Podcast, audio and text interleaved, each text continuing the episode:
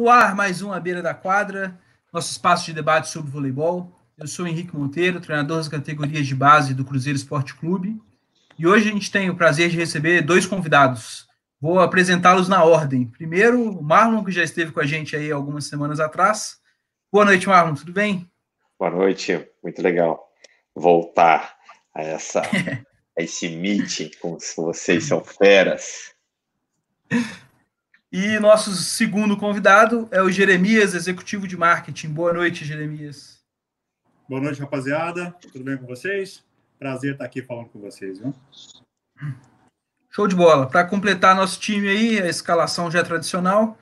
Senaye, treinador da seleção do Bahrein, com passagem pela seleção brasileira e pelo Minas.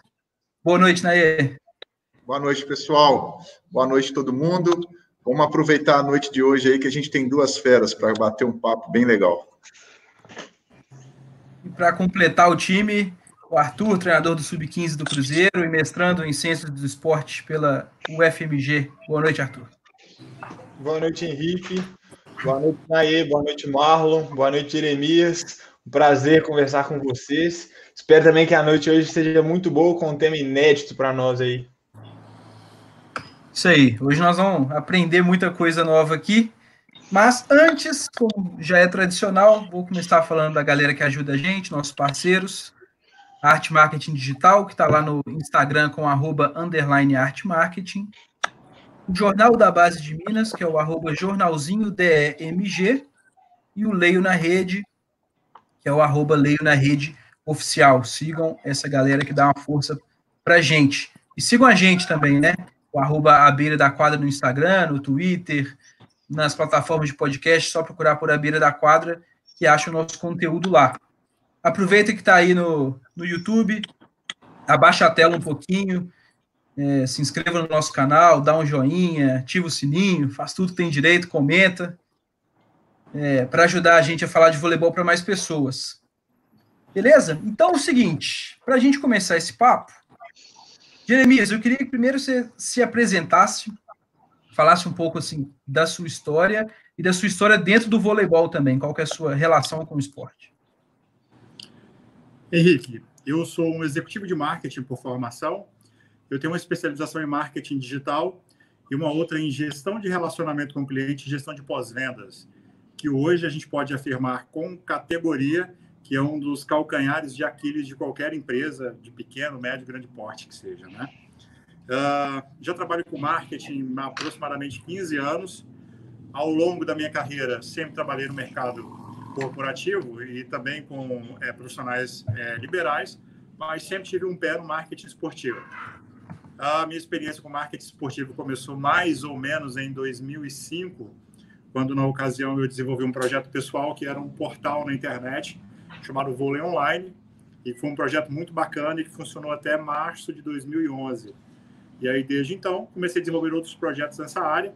E na, é, sobre marketing esportivo, o mais recente dos projetos foi é, criar é, e implantar o marketing no Anápolis Vôlei, que é o time do Dante, que disputa a Superliga B.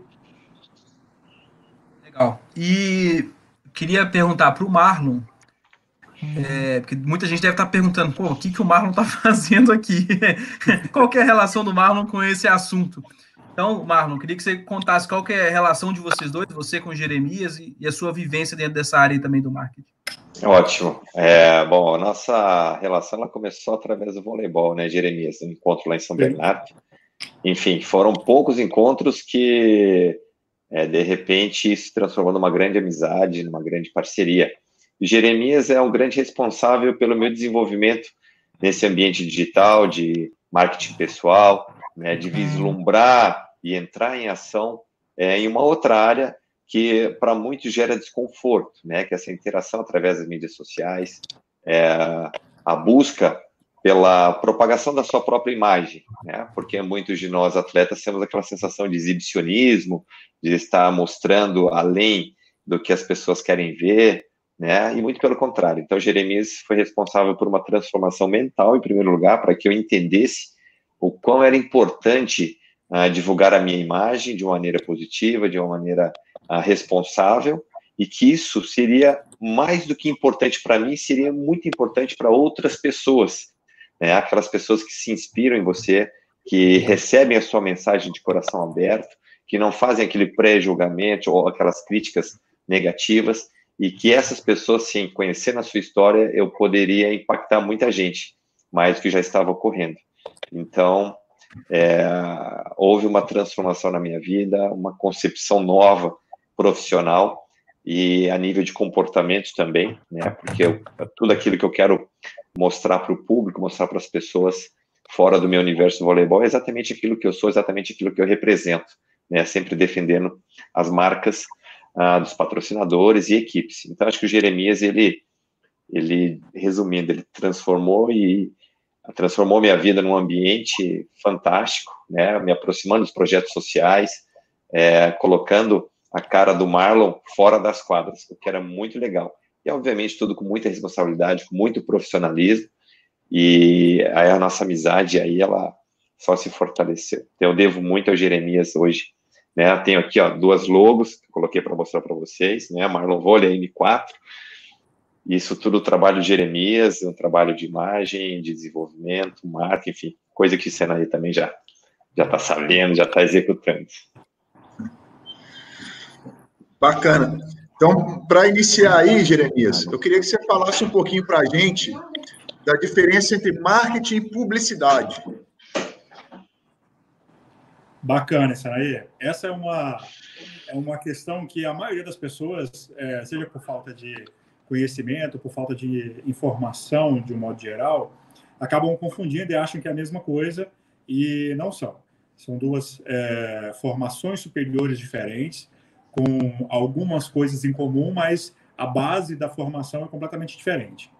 O marketing ele é responsável pela estratégia, ele é conhecido como o pai da estratégia. Então ele pensa é, na situação é, de forma macro, ele começa a trabalhar desde o momento onde você tem a ideia, ele começa a entender os seus objetivos, ele começa a entender qual é o seu público-alvo com o seu produto ou com o seu serviço, e ele começa o direcionamento a partir desse ponto, no momento em que você tem a ideia. E aí, com o passar do tempo, vai chegar um ponto em que o seu produto ou o seu serviço ele esteja pronto para ser comercializado, isso para ser lançado no mercado. E aí, a partir desse momento, o marketing então promove uma aproximação com a publicidade é, dá para a publicidade todo o direcionamento, faz todo o briefing é, em relação ao lançamento daquele produto, daquele serviço. E isso envolve o público que a gente quer impactar com aquele produto, é, qual é o padrão de comunicação, onde eu quero que apareça, se vai ter uma promoção ou não. O marketing então orienta a publicidade dessa forma e a publicidade vem com todo o seu conhecimento incrível para tornar esse briefing do marketing é, transformar isso naquelas peças publicitárias que as pessoas costumam ver é, nas revistas, nos outdoors, né, em jornal ou até mesmo na internet. É, posto isso, não torna o marketing ou a publicidade menos ou mais importante. Né? O que acontece aí é que são duas profissões que se complementam. Trazendo isso para o universo do vôlei, é mais ou menos como a gente pensar no fisioterapeuta e no preparador físico. São duas áreas do conhecimento que andam de mãos dadas, mas são duas formações e duas áreas de atuações completamente antagônicas. De bola. É, Jeremias, bom, uh, depois dessa, dessa introdução falando do que é o, o marketing, assim, nessa diferenciação, é, eu acho que é interessante que a gente saiba se ele é acessível para todo mundo. Assim, a gente já tem um exemplo aí do Marlon, né, como atleta, mas é, para os treinadores também tem o Isanae, mas, enfim, numa, pegada um pouco mais genérica, até onde que o marketing pode ir? Para quem, quem que ele atende? Arthur, é, não há limites para onde o, o alcance do marketing, né? É, e o marketing é sim para todo mundo, para todas as pessoas que precisam ou que gostariam de se posicionar no mercado de alguma forma, que gostariam de vender alguma coisa, que gostariam de criar algo é, para poder satisfazer as necessidades de outras pessoas na área de serviços, por exemplo, o marketing alcança todas essas pessoas. Né? É, o próprio Kotler fala que é, marketing ele não, ele não cria necessidade, né? Ele desperta desejos. Assim. E isso é aplicável a qualquer profissional, a qualquer pessoa que queira é, começar do zero e ah, eu quero é, vender empadinha, por exemplo. Né? O marketing atua com essas pessoas. Ah, eu sou um atleta, eu sou infanto, eu sou juvenil, é, mas eu tenho aspiração em ser profissional um dia. É, o marketing também está ali pronto para poder ajudar esse tipo de profissional. Ah, eu sou um técnico bem sucedido, eu sou um professor universitário, enfim. É, o marketing não, não tem limites e é aplicável a toda pessoa que precisa ou que queira fazer algo diferenciado no mercado. Bom, eu queria colocar o Marlon já agora na conversa. E, Marlon, queria saber para você qual foi a importância é, de, de começar a fazer esse trabalho de marketing na, nas suas redes sociais. O que que isso. Qual foi a sua percepção de mudança em relação à sua imagem? Ótima pergunta, Henrique. Bom, é, primeiro eu tenho que salientar que o Jeremias ele insistiu, viu? Que o Jeremias viu que eu era jogo duro para me abrir, fazia. É nossa, né? Foi um processo que começou lá na Rússia, então um ambiente inóspito, eu estava assim num clima muito duro, muito fechado, e nunca fui a favor de me expor na mídia social. Que, se eu não me engano, eu acho que meu Instagram, o Facebook começou em 2015, né? Que aí sim eu fui me eu mergulhei nesse ambiente. Então, o Jeremias ele primeiro mostrou que era um cenário extremamente positivo, né? E eu precisava acreditar nisso, que isso realmente agregaria valor à minha imagem, agregaria é, fora os valores que eu já comentei, né? De responsabilidade, de penetração nos projetos sociais, enfim, é, isso é, geraria algo muito maior para minha vida. E, mas eu demorei para ceder. Então, acho que assim, a, o principal impacto é, que gerou tanta mudança na minha vida para poder realmente aceitar o ambiente, né? um ambiente que no começo ele é desconfortável, né, para quem tem um pouco de, de restrição, que era o meu caso. Porém, é, aproximação com as pessoas, né, de várias, várias categorias, né, não só no esporte, mas em outros ambientes, ambientes corporativos, é, tive um alcance maior, o meu networking foi é, melhorou demais, né? Então, é, você começa a trazer para o seu ambiente contato com pessoas de outro padrão, né? Você sai um pouco da sua caixa. Então, acredito que, assim, dentro do trabalho que o Jeremias propôs para mim, né, na, na, hora que a gente criou as marcas, desenvolvemos o site, melhoramos a qualidade do Instagram para não ficar numa mesmice, né, própria, as próprias imagens do Facebook, né, e isso realmente me proporcionou uma grandeza de atuação, né, de percepção de que é, eu posso estar em vários lugares propagando a minha imagem e sempre de uma maneira muito responsável e positiva. Eu acho que assim os valores agregados à minha imagem é, hoje eu não consigo mensurar, né? E a, e a, gente pode dizer que tem um pouco tempo de trabalho, né?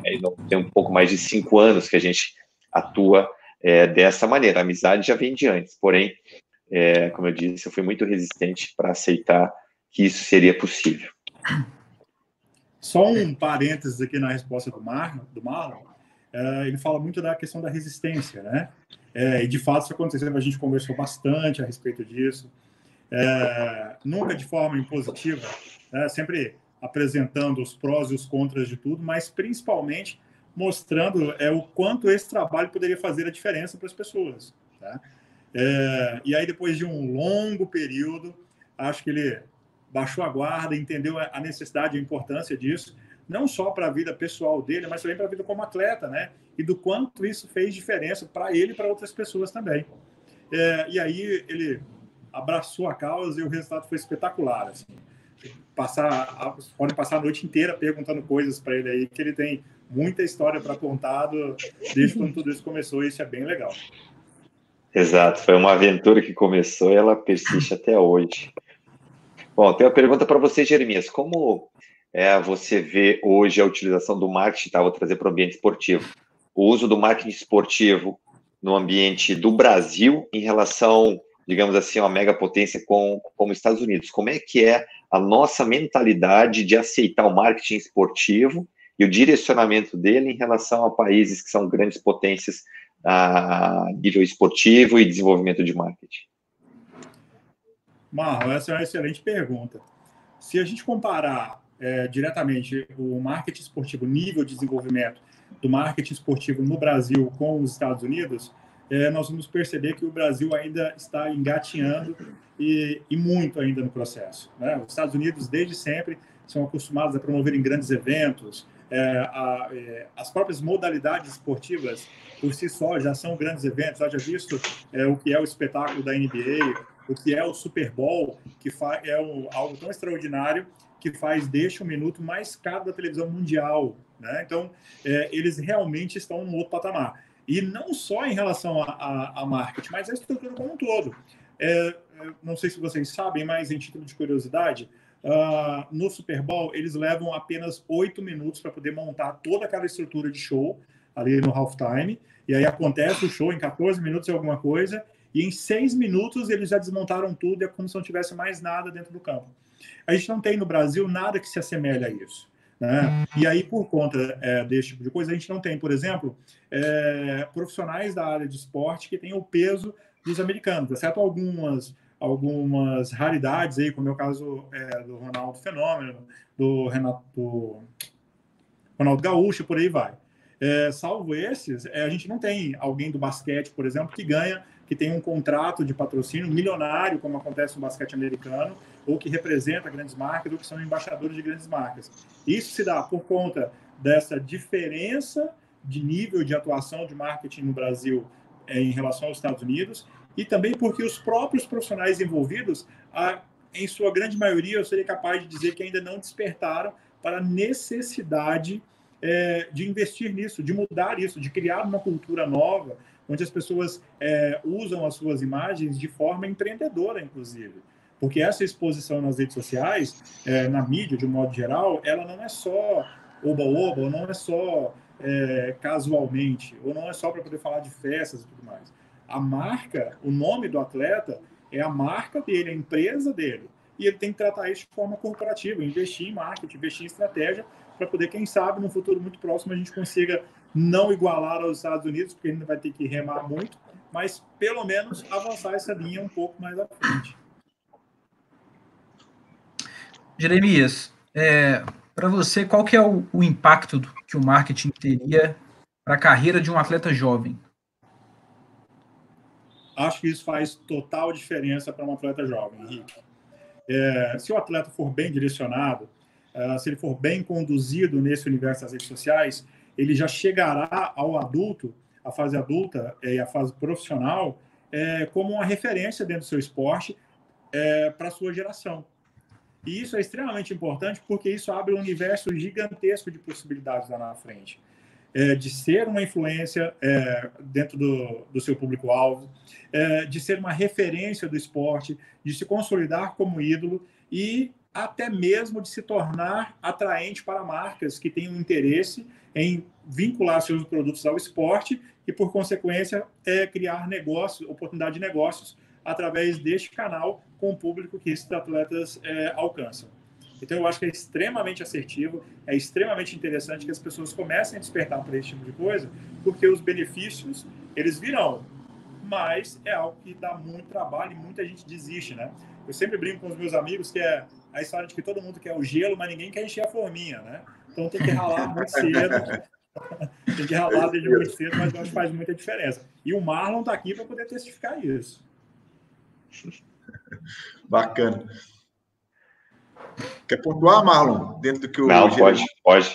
Não, o Jeremias, ele. Só quero comentar aqui rapidinho que ele me convenceu porque ele porque ele vem do voleibol, ele tem a essência do voleibol nele. É. Então ele é o rei das analogias. Ele consegue te conquistar, te viajar para vários cenários. Daqui a pouco ele te traz exatamente onde que era para chegar. Exatamente. É isso mesmo. Jeremias, fala um pouquinho para a gente aí da relação vida pessoal e vida profissional nas redes sociais. Sanaê, esse é um grande desafio. Né?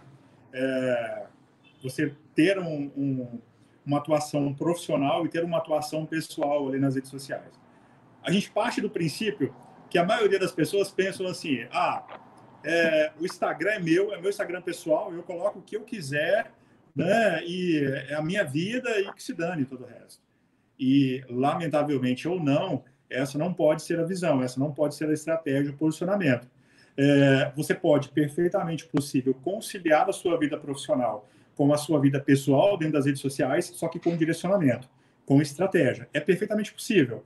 É, você não é só voleibol, você não é só é, é, vestuário, você não é só tênis, se você mexe com roupas ou se você mexe com calçados. Você também é um indivíduo, é uma pessoa que tem uma vida social, que se relaciona, né, que consome produtos e serviços, que vive, que tem um lifestyle próprio. E você pode, dentro desse processo das redes sociais, divulgar isso de forma ordenada e tudo é em sintonia com a sua vida profissional. Obviamente que, além do conteúdo, você precisa ter uma preocupação com o seu público-alvo.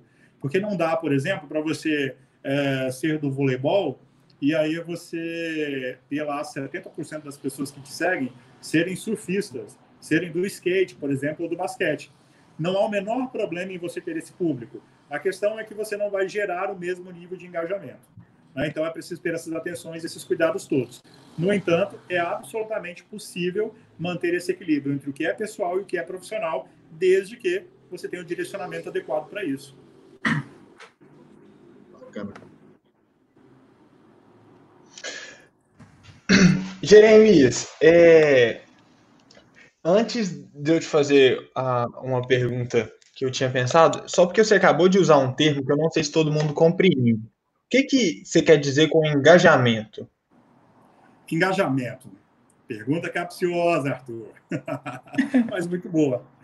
Cara, o engajamento, é, a grosso modo falando, a gente pode é, dizer que é todo o envolvimento que há com as suas redes sociais.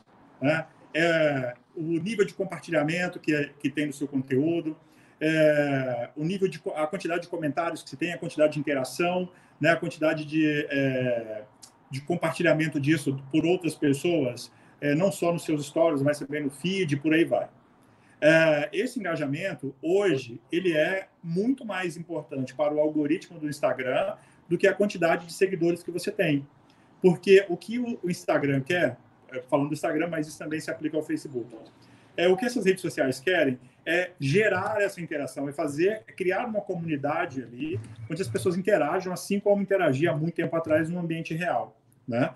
E aí, por conta disso, para gerar, para estimular essa, esse relacionamento, vamos assim dizer, uh, o algoritmo do Instagram, então, ele passou a privilegiar muito mais o engajamento do que a quantidade de seguidores. Então, quando você vai postar alguma coisa nas redes sociais, é extremamente pertinente que você se questione o quanto aquilo é relevante, o quanto aquilo importa e fará diferença na vida das pessoas que te seguem. Porque quando elas te seguem, seja por conta do seu trabalho, seja por conta de você enquanto profissional, enfim, é, enquanto pessoa, perdão, é, elas te seguem por algum motivo. E você precisa ter esse compromisso de publicar coisas que façam a vida dessas pessoas melhor, que é, que tenha relevância, que tenha importância para elas, porque isso vai fazer com que elas comentem mais, com que elas compartilhem mais, com que elas curtam mais o que você publica ali, e o, o algoritmo do Instagram ama isso. Bom, eu ia eu ia te fazer, quer dizer, eu ia não, eu ainda vou te fazer essa pergunta. Então, é, é, é legal você falar assim. Ô, desculpa, Arthur, pode falar. É, não, mas é porque eu, eu, queria seguir na hora que o Jeremias ele apresenta esses, reflexos, né, que a gente tem que pensar antes para é, conseguir estruturar e planejar o que, que a gente vai postar, é, porque esses reflexos eles vão é, influenciar também é, no nosso ambiente de trabalho, pensando em, em atletas, em, em treinadores, por exemplo, como que as escolhas que a gente faz nas redes sociais refletem na imagem dos clubes? Paz, é, é até difícil mensurar com precisão, mas essas escolhas que as pessoas fazem, no caso dos atletas, ou mesmo da comissão técnica, essas escolhas pessoais que elas fazem nas redes sociais, tanto pode agregar muito valor à imagem do clube que elas representam, quanto pode causar um prejuízo enorme. Posso trazer como exemplo aqui o que aconteceu com o Cristiano Ronaldo e a Juventus. Quando a Juventus apresentou o Cristiano Ronaldo, e aí ele veio com todo aquele valor que tem agregado a marca dele, com toda a influência, com todo o futebol que ele joga, enfim. Quando eles fizeram essa apresentação, em três dias, a Juventus vendeu 520 mil camisas com o nome do Cristiano Ronaldo. Isso é muito mais do que a Juventus vendeu no ano anterior inteiro, na temporada inteira. Daí você vê o peso que tem é, e como isso pode trazer benefícios para um clube quando um atleta, quando a sua comissão técnica é devidamente engajada, devidamente alinhada né, e tem direcionamento nas redes sociais. Por outro lado, o próprio Cristiano Ronaldo, tempos depois, acabou se envolvendo num escândalo sexual com uma modelo, uma mulher lá nos Estados Unidos. E isso teve uma repercussão tremenda. E quando isso veio à tona, as ações da Juventus caíram 20% na bolsa. Por que, que isso acontece? Acontece porque o Cristiano Ronaldo ele é um ativo do clube, ele é patrimônio do clube. Então, se o Cristiano Ronaldo vai bem, o clube vai bem. Se o Cristiano Ronaldo faz alguma caca na imagem dele, arranha a imagem do clube e isso puxa para baixo. Com é, os atletas numa equipe de voleibol profissional, por exemplo, ou mesmo uma equipe amadora é, e a sua comissão técnica, não será na mesma proporção, obviamente, porque a gente está falando de uma estrela global mas é, tanto pode acrescentar quanto pode trazer prejuízos também. Imagina, por exemplo, que você tem uma equipe e ela é patrocinada por uma marca de suplementos que tem um posicionamento nas redes sociais é, onde ela vende é, um lifestyle, ela vende uma vida saudável, ela vende um estilo de vida que vai te proporcionar saúde e longevidade, né? É, e esse é o patrocinador master do time. E aí os dois ou os três principais jogadores da equipe vão para uma festa no final de semana, toma todas as cachaças do mundo e aí faz todas as fotos e todos os vídeos possíveis e publica nas suas redes sociais. Pensa no estrago que isso vai trazer, tanto para o próprio atleta, que está desgastando sua imagem desnecessariamente, quanto para o clube nessa relação com o patrocinador principal dele, que prega completamente diferente o estilo de vida. Então, a, é, esses, esses, os reflexos disso, eles vão muito além do seu Instagram pessoal. Eles vão muito além do seu cotidiano ali e acabam implicando, inclusive, no próprio patrocinador. Só para vocês terem uma ideia, também como exemplo disso, aquele Ryan Lott, o nadador americano que veio para Rio 2016, que disse que foi assaltado no Brasil e tudo mais. É, isso pegou tão mal para ele quando ele voltou para os Estados Unidos e que a verdade veio à tona, que ele perdeu simplesmente 10 milhões de dólares em patrocínio. E ele, ele era patrocinado por grandes marcas, entre elas a Speedo Global, a Tommy Hilfiger e várias outras. Né? E 10 milhões de dólares hoje faz toda a diferença, porque o dólar está a 6 reais. Né? Ah, deixa eu só fazer uma contextualização nisso aí que o Jeremias está falando. É, hoje, no Brasil, a gente tem um modelo nas categorias de base de projeto incentivado. E geralmente, quando se é aprovado os projetos, né, quem está fazendo o incentivo fiscal tem o direito de apresentação da marca, né? Então, por exemplo, eu trabalhava no Minas, aí ficam vários banners, até no próprio uniforme tem vários, né, logomarcas das empresas apoiadoras. E essas situações de, é, que o Jeremias pontuou negativas com atletas de equipes adultas e superstars, como ele disse aí, ela de outra forma também pode acontecer nesse nível de categoria de base. Né? E às vezes a gente não tem muita preocupação e até nem é, entendimento do assunto para abordar isso com os nossos atletas. Porque às vezes um atleta nosso faz algum vídeo, algum conteúdo, produz algum conteúdo que vai contra o que o incentivador do projeto propõe, e isso pode implicar até numa renovação de parceria no futuro, ou até de cancelamento de incentivo. Então, isso aí não pode ficar. Eu acho importante a gente citar isso agora, nesse ponto, já que foi tocado esse assunto, porque eu sei que tem muito atleta jovem escutando a gente, e é muito importante tomar esse tipo de cuidado, porque isso aí pode influenciar no futuro, por exemplo, não participar de uma competição de nível nacional, porque não tem verba, Hoje não tem um material legal dentro do treinamento, porque não teve verba, justamente por falta do uso adequado da imagem. Isso é excelente. Agora, é, é importante observar, Sanaí, que em tratando de equipe, né, uh, e os meninos, o Arthur e o Henrique até podem testificar sobre isso, que acredito que o Sada tenha um grande comprometimento com essas questões. É, é, o compromisso com essa boa imagem com essa construção e com essa consolidação de uma imagem forte, ele se dá no universo é, virtual, incluindo redes sociais, site, Google e tudo mais, é, estratégia de marketing, posicionamento disso, mas é preciso que a própria equipe tenha uma preocupação com essas questões. E aí, nesse Exato. ponto, eu gostaria que o Marlon falasse sobre isso, que já foi é, é capitão de equipes e já teve que lidar com algumas situações que são bem conflitantes aí de atletas que excediam é, dentro e fora das quadras e eu conheço algumas dessas histórias que ele teve que chamar os caras para ter uma conversinha de pé de orelha. Não, perfeito. É, os comentários eu acho muito pertinentes, né? É, levando em consideração que o Isanaí estava comentando, a gente precisa realmente fazer um trabalho de base para o desenvolvimento da própria imagem, né? Porque é uma das coisas que eu bato muito na tecla com, com as equipes que eu participo, é assim, nós temos uma carreira profissional. A carreira de atleta é uma carreira profissional, né? E o grande questionamento é assim, é, a sua carreira, que imagem ela representa? Que imagem você passa para as pessoas? Né?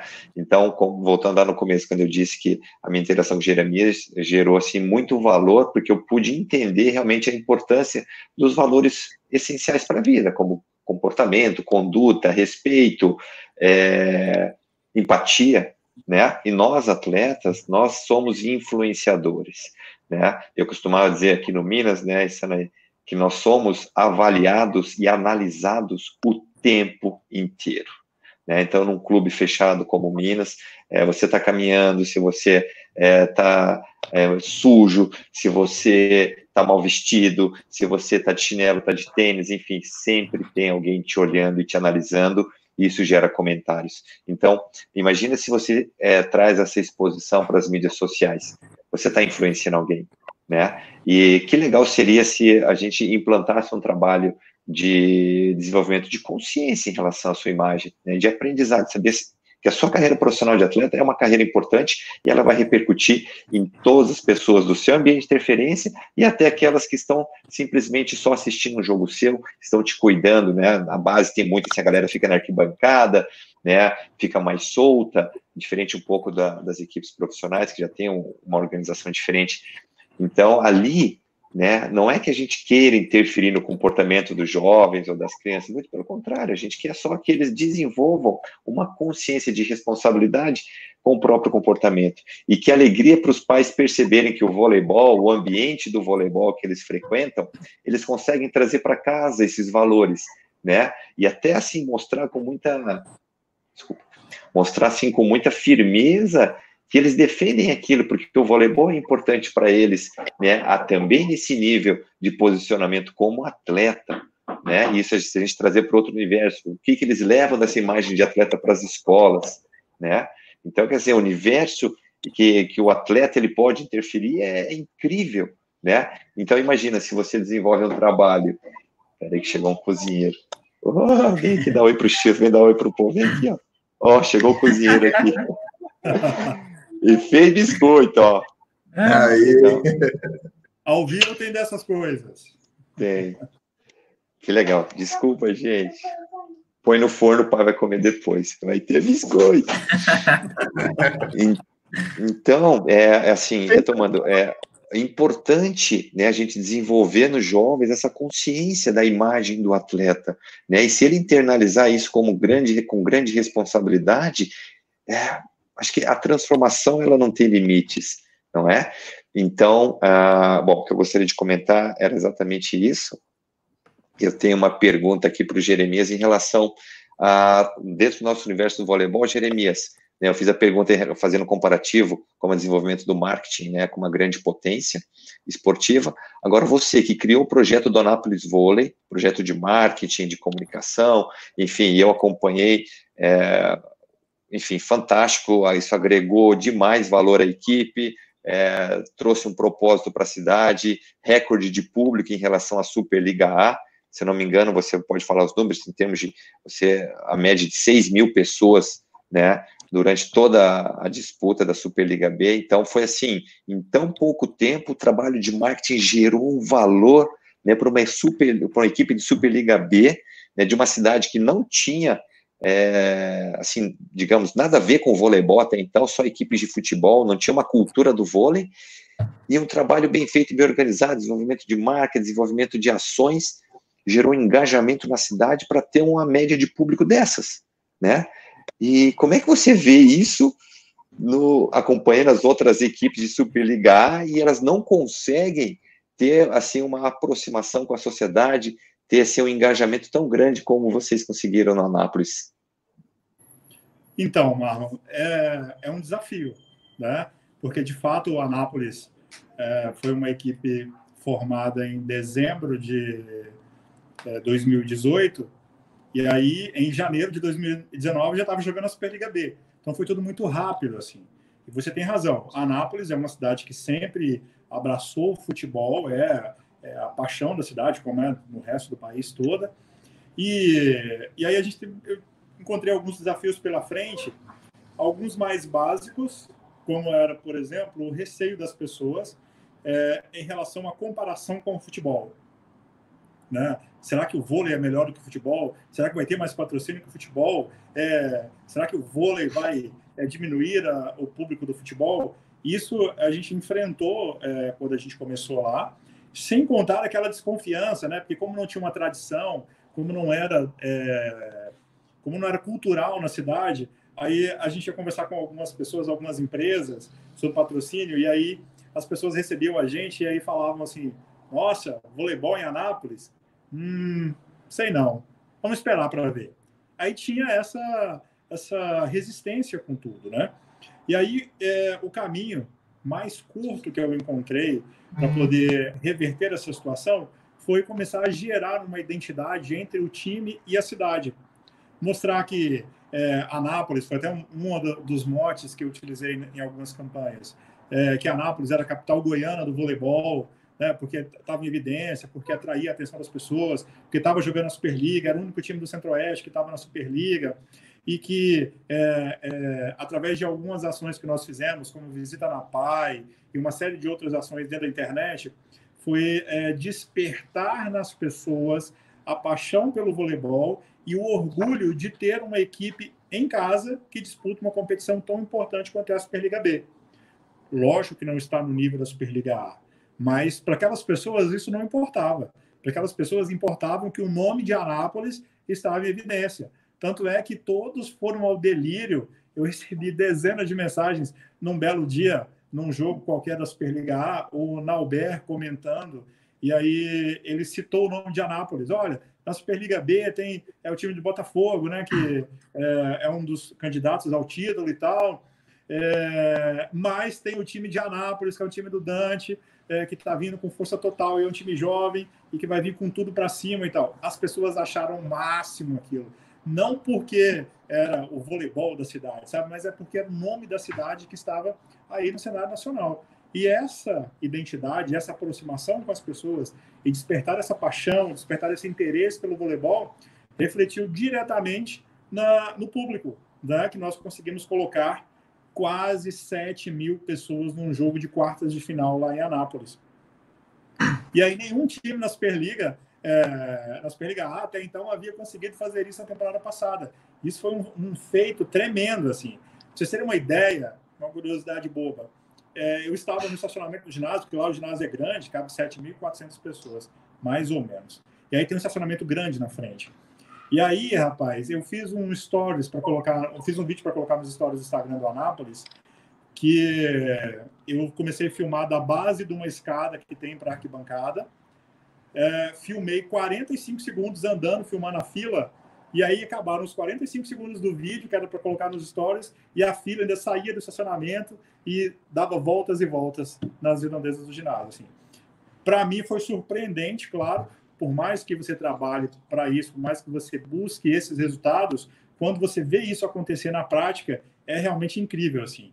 E volto a dizer, o que proporcionou isso foi é, a gente conseguir despertar nas pessoas a paixão pelo voleibol e o orgulho na cidade de ter a cidade participando de uma competição como a Superliga B.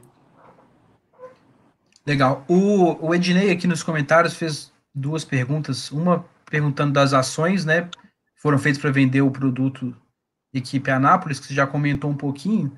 E a segunda abordando a questão do Dante, né? Se a, pres a presença de um campeão olímpico facilitou esse trabalho. Perfeito, excelente. Antes disso, só responder a Esther, que fez uma pergunta aí. Esther, eu não tenho nenhuma vivência profissional no voleibol, tá? Não fui atleta, não fui dirigente e não fui técnico. Já joguei vôlei de quadra, já treinei vôlei de praia, mas nada profissionalmente. Só sou um entusiasta, um apaixonado mesmo. E respondendo a pergunta sobre a participação do Dante, isso fez toda a diferença. Assim. É, quando você chega num, é, você leva um projeto, mais bem elaborado que ele possa ser, numa empresa, as pessoas vão observar aquilo, vão avaliar e vão dar um feedback para você posteriormente ou não. O fato de ter um campeão olímpico, você percebe que isso é muito mais fácil. Né? Você chegar nessas pessoas, despertar o interesse dessas pessoas para avaliarem o projeto. Isso acontece com muito mais tranquilidade, muito mais naturalidade. É, e fora que é, trabalhar com o Dante era curioso nisso, assim, porque as pessoas ainda tinham aquela imagem muito recente dele da televisão, tá? E aí, rapaz, eu lembro que a primeira vez que a gente foi na prefeitura, por exemplo, para poder conversar com o prefeito, quando a gente entrou na prefeitura, a prefeitura simplesmente parou. Todo mundo que estava lá trabalhando pararam com as suas atividades para ir a um corredor que tem lá para poder tirar foto com ele, conversar com ele, e ele pacientemente atendeu todo mundo. E isso é fazer os olhos das pessoas brilharem, e isso também ajudou demais dentro dessa jornada aí para poder despertar essa paixão e esse orgulho no coração das pessoas. Muito legal. Bom, é, antes de eu passar para a próxima pergunta, só perguntar para o pessoal de casa aí se está gostando, como é que tá, se áudio tá legal. É, relembrar vocês para seguir a gente lá no Instagram, é, se inscrever no nosso canal aqui, tá? Ajuda a gente a, a falar de voleibol, falar desse esporte que a gente tanto gosta. Tá? É, a minha pergunta vai muito no sentido da pergunta do Pedro aqui. Primeiro eu vou falar, a minha era o que não fazer nas redes sociais. E aí o, o Pedro perguntou, partindo da ideia de que os atletas são figuras públicas, como planejar de maneira prática o conteúdo da rede social? Já deixei de seguir atletas porque postaram conteúdos políticos, por exemplo. Perfeito. O que não fazer nas redes sociais? Na verdade, é uma pergunta, é uma resposta que vai, vai matar dois coelhos com a cajadada só. É... Em vias de regra, nas redes sociais, o que você não deve fazer jamais é publicar provas contra si mesmo, vamos assim dizer. Né? É, e isso é importante. Se você, se você gosta, se o atleta profissional ele gosta de beber, ele gosta de balada, é, ele gosta de viajar, gosta de praia, não há o menor problema nisso né, dentro da consciência dele, é, ele pode fazer suas escolhas sobre o que, que, ele quer fazer no tempo livre dele e tal. Isso é de cada um e, e nisso a gente não, não interfere. O que você não precisa fazer é registrar esses momentos e compartilhar nas redes sociais, porque isso pode trazer alguns malefícios para você em curto, médio e longo prazo. É mais ou menos assim, quando a, as pessoas é, tem um, um filme uh, que conta a história de dois caras bem mais velhos que entram como estagiários no Google. É um filme bem interessante. E aí, num dado momento do filme, é, eles tinham que desenvolver um aplicativo. Era parte do processo para você continuar trabalhando no Google. E aí, no filme, eles criam um aplicativo que é para evitar que você faça é, cacas quando você está bêbado. Né? Então, quando você tinha, quando é, você estava bêbado, você tinha que acessar esse aplicativo e tinha que fazer uma determinada ação. Se você não conseguisse, o aplicativo não ia permitir que você manipulasse o celular, que era para você não ter que ligar para alguém bêbado e ficar chorando ao telefone, né? não ter que publicar coisas que pudessem comprometer você posteriormente. Então, a, a regra básica para isso é não gerar provas contra si. Se você quer ir para a balada, se você quer fazer tudo isso e quer registrar isso, também não tem o menor problema. Mas não precisa compartilhar nas redes sociais. Uma vez que você coloca as coisas na internet, é para sempre. Vou dar um exemplo para vocês. Em 2010, o Bruno Galhaço, o ator, ele, é, no Natal, todo mundo desejando Feliz Natal e tal, e aí ele pegou e escreveu no Twitter algo do tipo: todo ano, todas as pessoas dão feliz, desejam Feliz Natal para todo mundo e tal, mas as pessoas sempre esquecem dos viadinhos que puxam o trenó do Papai Noel. Então, para todos vocês, viadinhos, Feliz Natal. Beleza.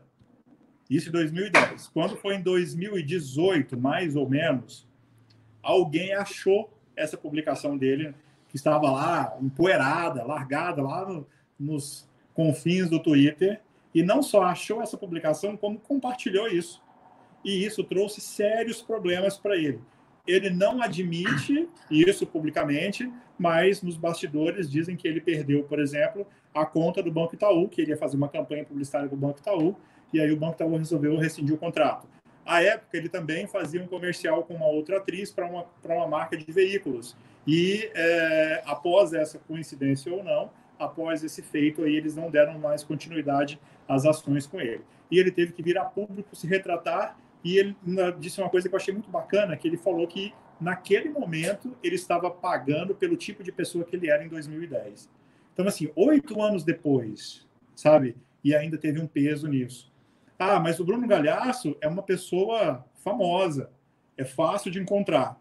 Beleza, vou dar um exemplo para vocês de uma que aconteceu com uma pessoa comum e anônima. Em 2014, é, uma, uma moça que trabalha na Assembleia Legislativa lá em Curitiba, é, ela foi convidada para ir a uma a, a inauguração de uma creperia gourmet. E ela foi nessa creperia e tal, e ela com uniforme, com o crachá da Assembleia, ela pegou um baita de um, de um crepe desse e tirou uma foto, postou no Facebook dela. Beleza. Ela nunca tinha ido ao Nordeste. Quatro anos depois disso, eis que ela foi passar é, as férias de verão em Natal. 3.500 quilômetros de distância de Curitiba. E ela nunca tinha ido ao Nordeste. Quatro anos depois, ela foi passar férias lá, tá caminhando pela praia. E aí, eis que ela encontra um carrinho de crepe na praia, o cara vendendo crepe. E o carrinho todo estilizado. E qual era a foto que estava impressa no carrinho? A foto dela. Sabe? É, a, quando a gente coloca as coisas na internet, a gente não tem dimensão do alcance disso. Né? É impossível mensurar, por mais que você tenha estatísticas, por mais que você tenha plataformas que mensurem isso, é difícil você saber o alcance exato disso. E essas coisas que você publica hoje sem pensar, elas podem voltar para você amanhã de uma forma não tão bacana. Então, a regra básica é não gerar é, é, provas contra si mesmo. E eu entendo, e isso é uma posição pessoal e profissional minha, eu entendo que as pessoas, quando se propõem a compartilhar conteúdo nas redes sociais, a ser influencers ali, a ditar moda e a, e a, ser, a influenciar pessoas, algumas coisas são absolutamente desnecessárias. Entre elas, é você entrar em polêmicas políticas, em polêmicas sociais, em polêmicas religiosas e em polêmicas ligadas ao futebol. Essas questões não agregam valor à imagem profissional de ninguém. Ô, Jeremias. Não é que não possam, não é que não possam ter suas, suas posições, muito pelo contrário. O que você não precisa é ficar compartilhando isso com todo mundo.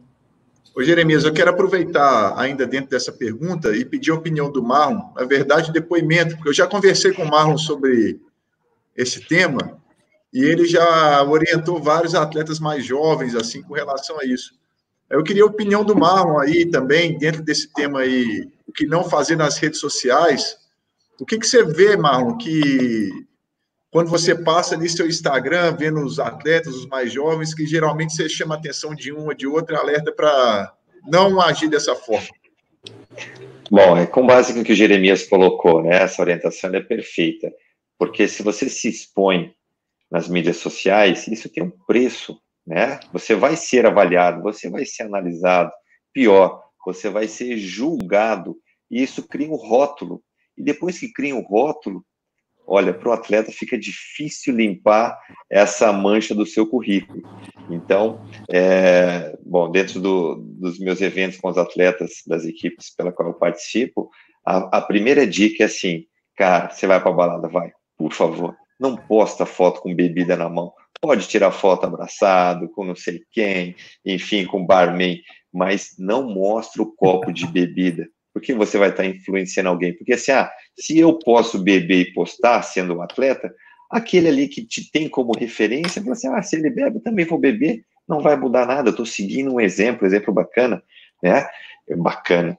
Então, é, a atenção em relação à sua imagem, ela é fundamental para que tudo caminhe da melhor maneira. Porque lá na frente, como Jeremias bem disse, você pode pagar um preço por isso. E o pior, ser rotulado né? E nós sabemos que tem muitos atletas que, por causa de uma postagem simples, inocente, acabam tendo um apelido, acabam tendo alguma encheção de é, tirar sarro, enfim, virar piadinha, e isso ganha uma dimensão enorme dentro do voleibol. Então, atenção e o legal, ter um direcionamento. Por isso, assim, acho que é uma ferramenta, o marketing é uma ferramenta muito importante a nível de educação também.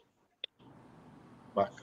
Deixa eu só colocar essa pergunta do Ednei aqui, que é uma pergunta bem interessante para quem está conversando.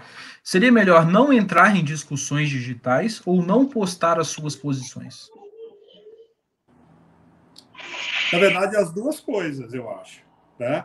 É, você pode ter as suas opiniões, você deve ter as suas convicções.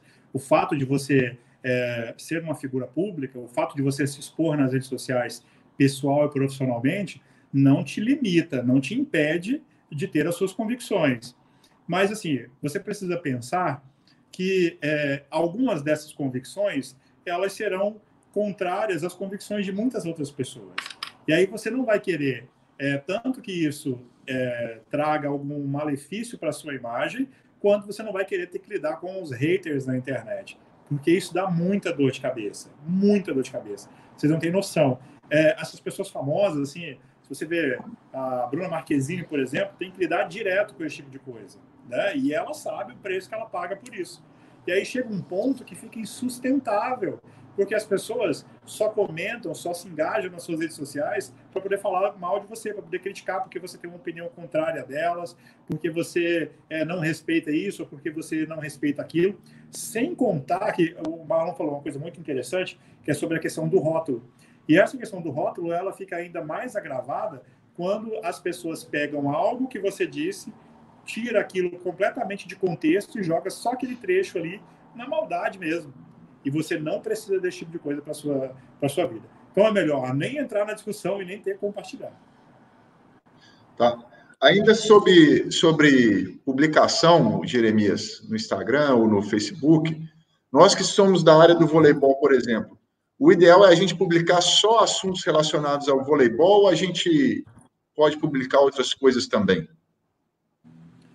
Sanaí, é aquilo que a gente falou agora há pouco, né, sobre o que é pessoal e o que é profissional. Ah, obviamente que um, um desses aspectos vai predominar. E se você, enquanto técnico, escolhe estar nas redes sociais como um técnico, se posiciona como isso, então o seu conteúdo, a, a grande maioria, vai girar em torno desse assunto. Então você vai ter conteúdo, é, existe uma infinidade de coisas que você pode gerar de conteúdo em relação a isso é o seu cotidiano de treino, é a sua preleção com os atletas para um jogo importante, o pós-jogo, né? o que, que fazer, o que, que você faz é, no dia seguinte a um jogo importante, e por aí vai. É, como você pode trabalhar as questões mentais dos atletas, preparando eles para um jogo e por aí vai. É, mas você não é só isso, você não é só voleibol. Né? Num dado momento da sua vida, você vai fazer uma viagem bacana, e isso merece um registro, e você pode fazer isso lá. É, de repente estar com a sua família, com os seus filhos, e tudo isso agrega valor, porque tudo isso serve para humanizar o processo. E quando você é uma referência dentro do seu trabalho, é, você é uma referência nas redes sociais, é, as pessoas tendem a construir aquela imagem do ídolo, né? Do cara inalcançável, do cara inacessível, do cara perfeito e tudo mais. E aí, quando você publica essas coisas que não são relacionadas ao seu trabalho, você está mostrando para as pessoas que você é tão humano quanto elas. E isso gera identidade com essas pessoas e faz com que essas pessoas gostem mais ainda de você e sejam mais fiéis a você enquanto seguidores nas redes sociais. É, um exemplo disso, na... tem um clipe da Anitta que ela lançou daquela música Vai Malandra. E aí, num determinado close lá, é... a câmera mostra a perna dela cheia de celulites. A, é, eles poderiam ter corrigido isso digitalmente na finalização do vídeo, eles poderiam ter simplesmente não filmado a perna dela, mas ela fez questão disso porque ela queria que as mulheres soubessem que ela, apesar de ter uma vida glamurosa como ela tem, também tem celulite como qualquer mulher comum. E isso faz com que as pessoas gostem ainda mais dela e achem ela muito mais autêntica. Assim. O próprio Marlon tem histórias para contar sobre isso, porque ele, é, é, além das, das, questões de jogo, é, das questões de treino, sempre tem lá alguma coisa da família. É, agora, por exemplo, numa live dessa, a gente falando só sobre voleibol, entra o filho dele com biscoito. Forma, né? Então, é, Exatamente. É que o cara é gente como a gente, né? Isso, é mais legal. E uma das, quando eu falo que o Jeremias é o rei das analogias, e ele viveu o ambiente do voleibol, voleibol de praia, né, Jeremias? Sim. Né, você, não, você não comentou que você fotografava o voleibol de praia, né? Uma, foi uma experiência incrível, onde você teve um relacionamento com os atletas, né? Justamente que você entende muito bem o nosso ambiente e foram vários, motivo de vários comentários aqui, principalmente da Esther. Então, é, dentro disso, realmente, é, é, me aproximou demais das pessoas, porque enquanto elas te veem na televisão, elas te veem no cenário de seleção brasileira, né, elas te têm assim com um, um abismo entre você. E quando você chega, cumprimenta, abraça, né, é, encosta na padaria fala assim, oi, tudo bem, bom dia, me ajuda aqui. Ela te olha fala, ah, é você, né? Assim, eu sou Marlon, não tenho uma dimensão né, de, de sucesso ou de abrangência como outros atletas, né, até do nosso Brasil, do voleibol. Porém, na minha área de interferência, a resposta ela é muito humana, ela é muito prazerosa, ela é muito sincera, porque eles é, percebem que podem estar próximo do ídolo, que eles são iguais a nós. Né? Então essa, essa, esse abismo ele acaba diminuindo e foi uma das nossas propostas, né, Jeremias, né? Gerar essa aproximação com o público para mostrar que o meu dia a dia não é diferente do dia a dia da maioria das pessoas, né? Que eu, que eu penso como elas, que eu caminho como elas, que eu vou à padaria, que eu vou ao supermercado, que eu faço, que eu tenho ações muito normais como essa do meu filho vindo aqui, né? E isso realmente gera engajamento, isso gera é, popularidade positiva, né? Você acaba realmente sendo uma referência e um motivo para ser citado para o filho de um amigo, para o filho né, de, de, de, algum torcedor que vai lá assistir, recebe um carinho pós-jogo, porque para nós jogadores o grande desafio é dar atenção, dar todos aqueles sorrisos após uma derrota difícil, né? Mas a gente está ali porque a gente sabe que tem um papel de aproximação com as pessoas, justamente para que a nossa imagem não seja uma imagem lá no céu e os nossos fãs aqui na terra, né? Para que exista ali sempre um equilíbrio e um relacionamento mais próximo, talvez assim, do, do que é realmente um relacionamento entre seres humanos. É, tem um, uma história interessante que o Marlon já compartilhou comigo, de um determinado post que ele fez nas redes sociais, uma senhora comentou esse post, fez um comentário qualquer, e, e o Marlon foi lá e respondeu o comentário. Eu acho que a senhora ela ficou tão feliz com isso que ela nem se importou com o que ele respondeu. Ela se importou com o fato dele responder. Tanto é que ela foi lá e respondeu novamente: Nossa, você me respondeu? Eu não acredito. Já mandei mensagem para um monte de gente, ninguém nunca deu moral. E você me respondeu? Nossa, ganhei o dia. São detalhes que fazem todo o processo valer muito a pena. Viu? Bom demais. É, Jeremias, eu queria te fazer uma pergunta, assim, é, seguindo na ideia, o Naê perguntou sobre postagem, né, publicações sobre o voleibol, né?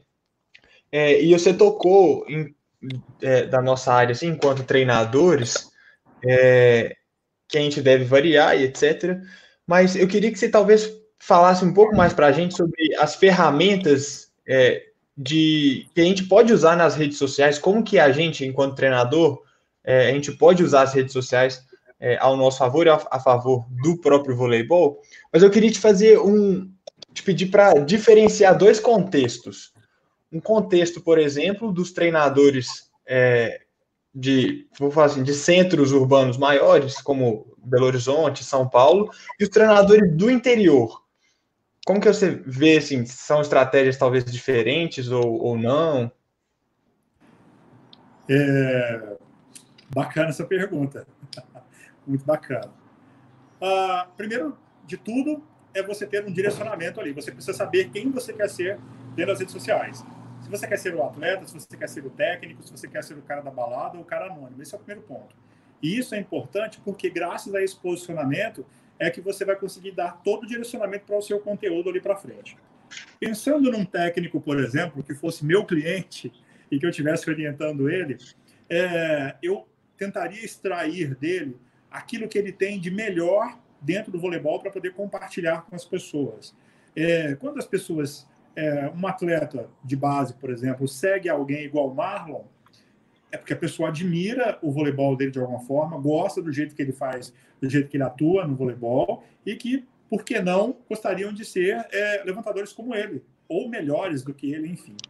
Então as pessoas seguem ele porque querem aprender isso. Então, num dado momento, após um treino, é, eu orientaria, por exemplo, ao meu cliente para poder desenvolver, é, gravar vídeos com dicas sobre como aquele, os atletas de uma determinada categoria podem fazer para melhorar o seu voleibol, vislumbrando a categoria seguinte. Se você é infanto, é o que você pode fazer para quando você chegar a juvenil, você chegar melhor do que todos os outros. Quando você é juvenil e chegar à fase adulta, você chegar melhor do que todos os outros juvenis que ascenderem também. A Fofão, inclusive, faz um projeto muito bacana nesse sentido, porque vira e mexe, ela tem algum vídeo lá é, falando, ah, como você faz para melhorar o seu toque? Então, você tem que bater, na, é, é, tocar na bola 100 vezes, 300 vezes que seja, após o treino numa parede, para você treinar precisão. Outro dia eu achei uma, uma dica fantástica que ela deu, que é sobre é, quando você está fazendo infiltração, aí o passe vem muito na rede, e aí que você não deve ficar colado na rede porque quando é, esperando a bola, porque quando a bola chegar até você, naturalmente você vai dar um passo para o lado. E se você tiver muito rente à rede, você pode causar uma, é, você pode provocar uma invasão por baixo.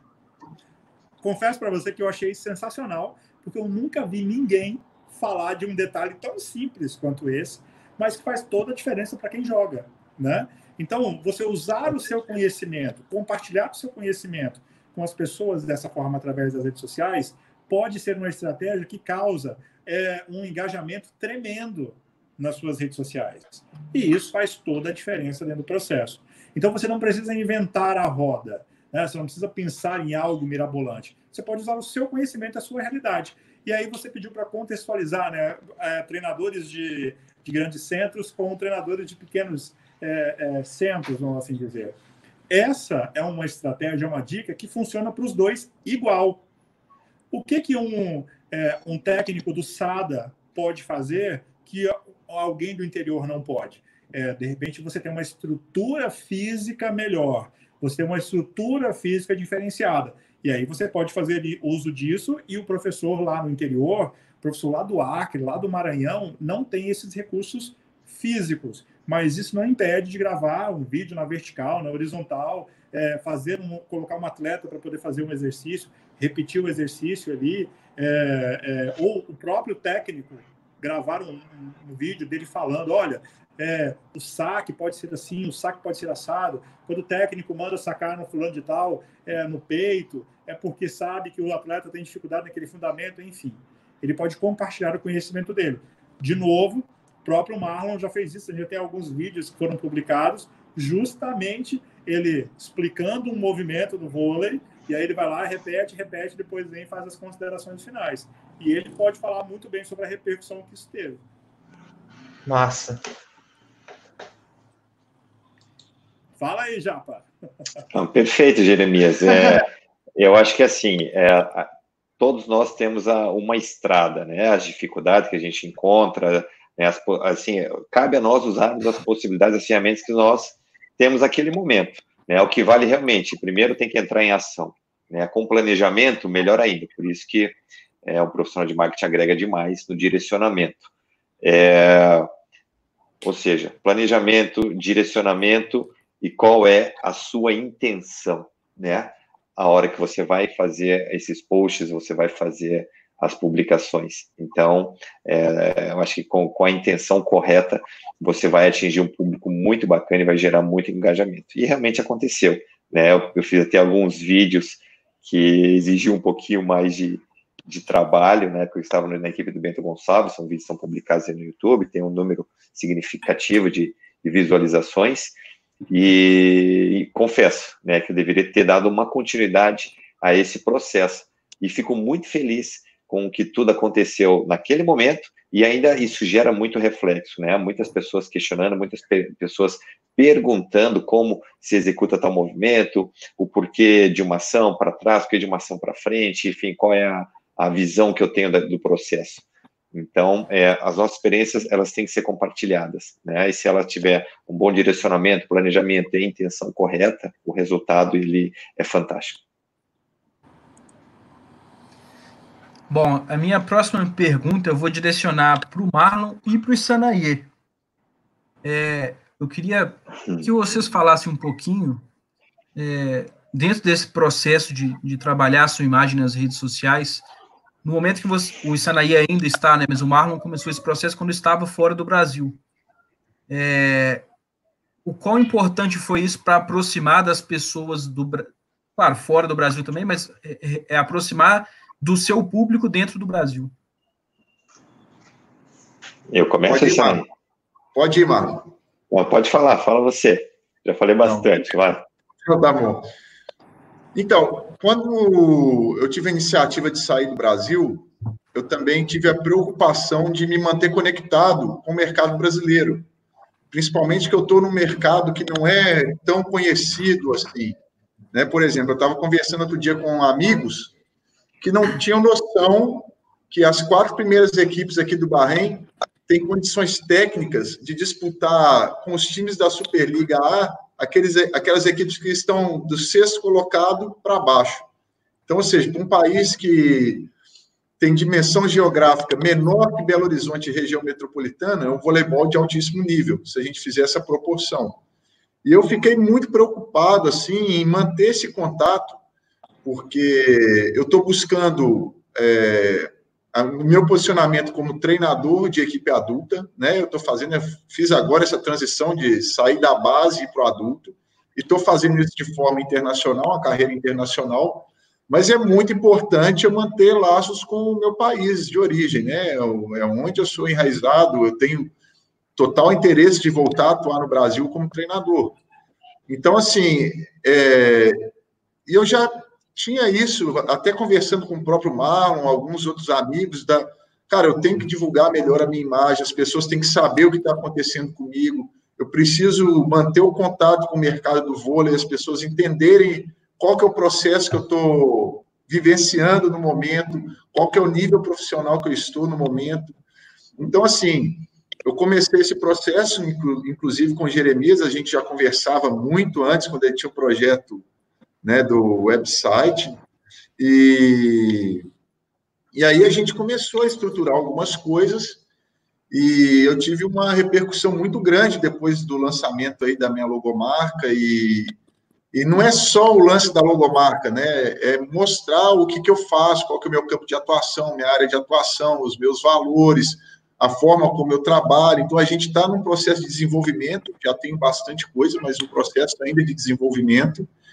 E, assim, cara, o engajamento nas coisas que eu publiquei até agora, do, da construção da minha imagem que está sendo feita até agora, ela está repercutindo não só no Brasil, mas aqui no Bahrein, onde eu estou, e no mundo árabe, e já está repercutindo no continente europeu também, que é um processo que eu estou buscando, um projeto pessoal que eu tenho de trabalhar na Europa. Né? Então, isso aí também já teve uma repercussão lá. E eu acho que eu estou num, num ponto inicial, mas que já mostrou um caminho muito grande, né, com repercussão bem interessante assim para os propósitos que eu tenho com marketing pessoal. Eu acho que é isso. Perfeito. É, dentro, é uma regra geral, eu acho.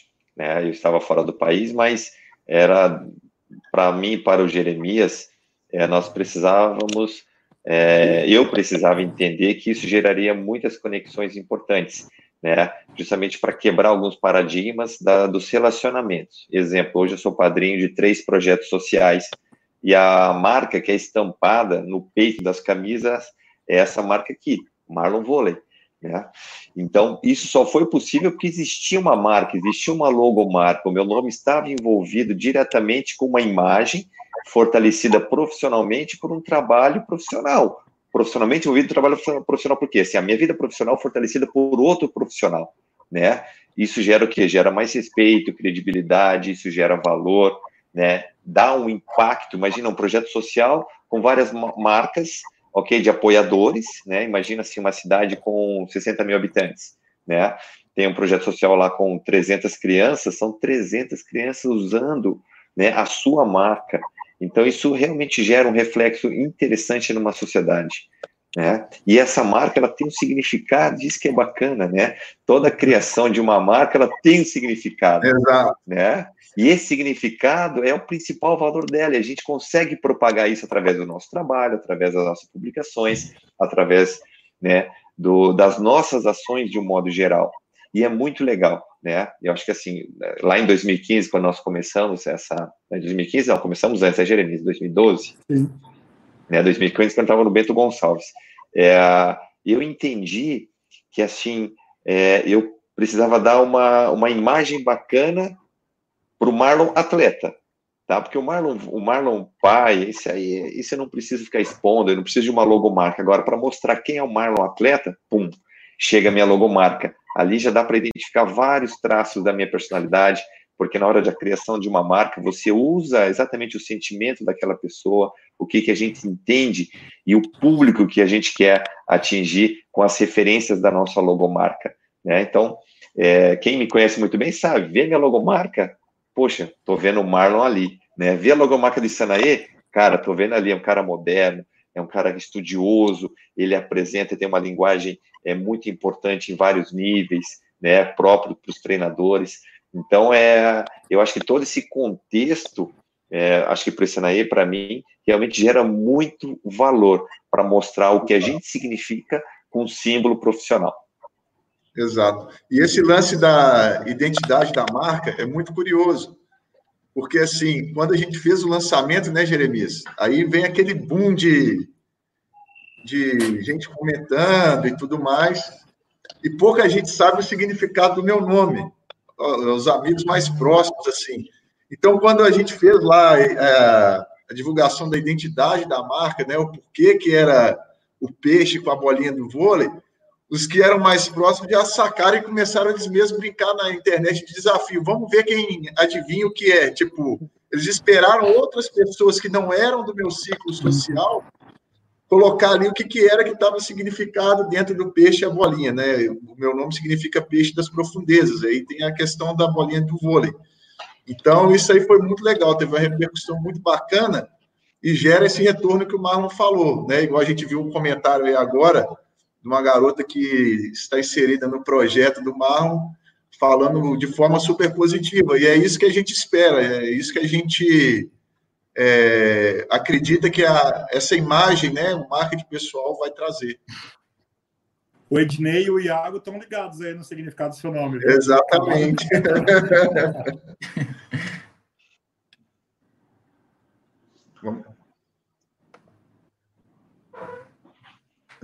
tem, tem, pergunta da galera aí. Vai pergunta de, do, da galera? Como é que é? Só o Ednei que deu uma queimada aí, né? Que falou que é quase é. uma baleia. Mas... Aí... Cornetou. Que isso, Ednei. Não, mas eu perdoo, é meu amigo.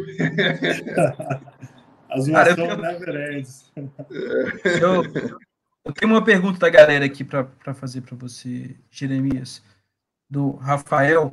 Como construir, fortalecer e consolidar a imagem no vôlei em equipes que só trabalham com a base? Quais estratégias utilizar?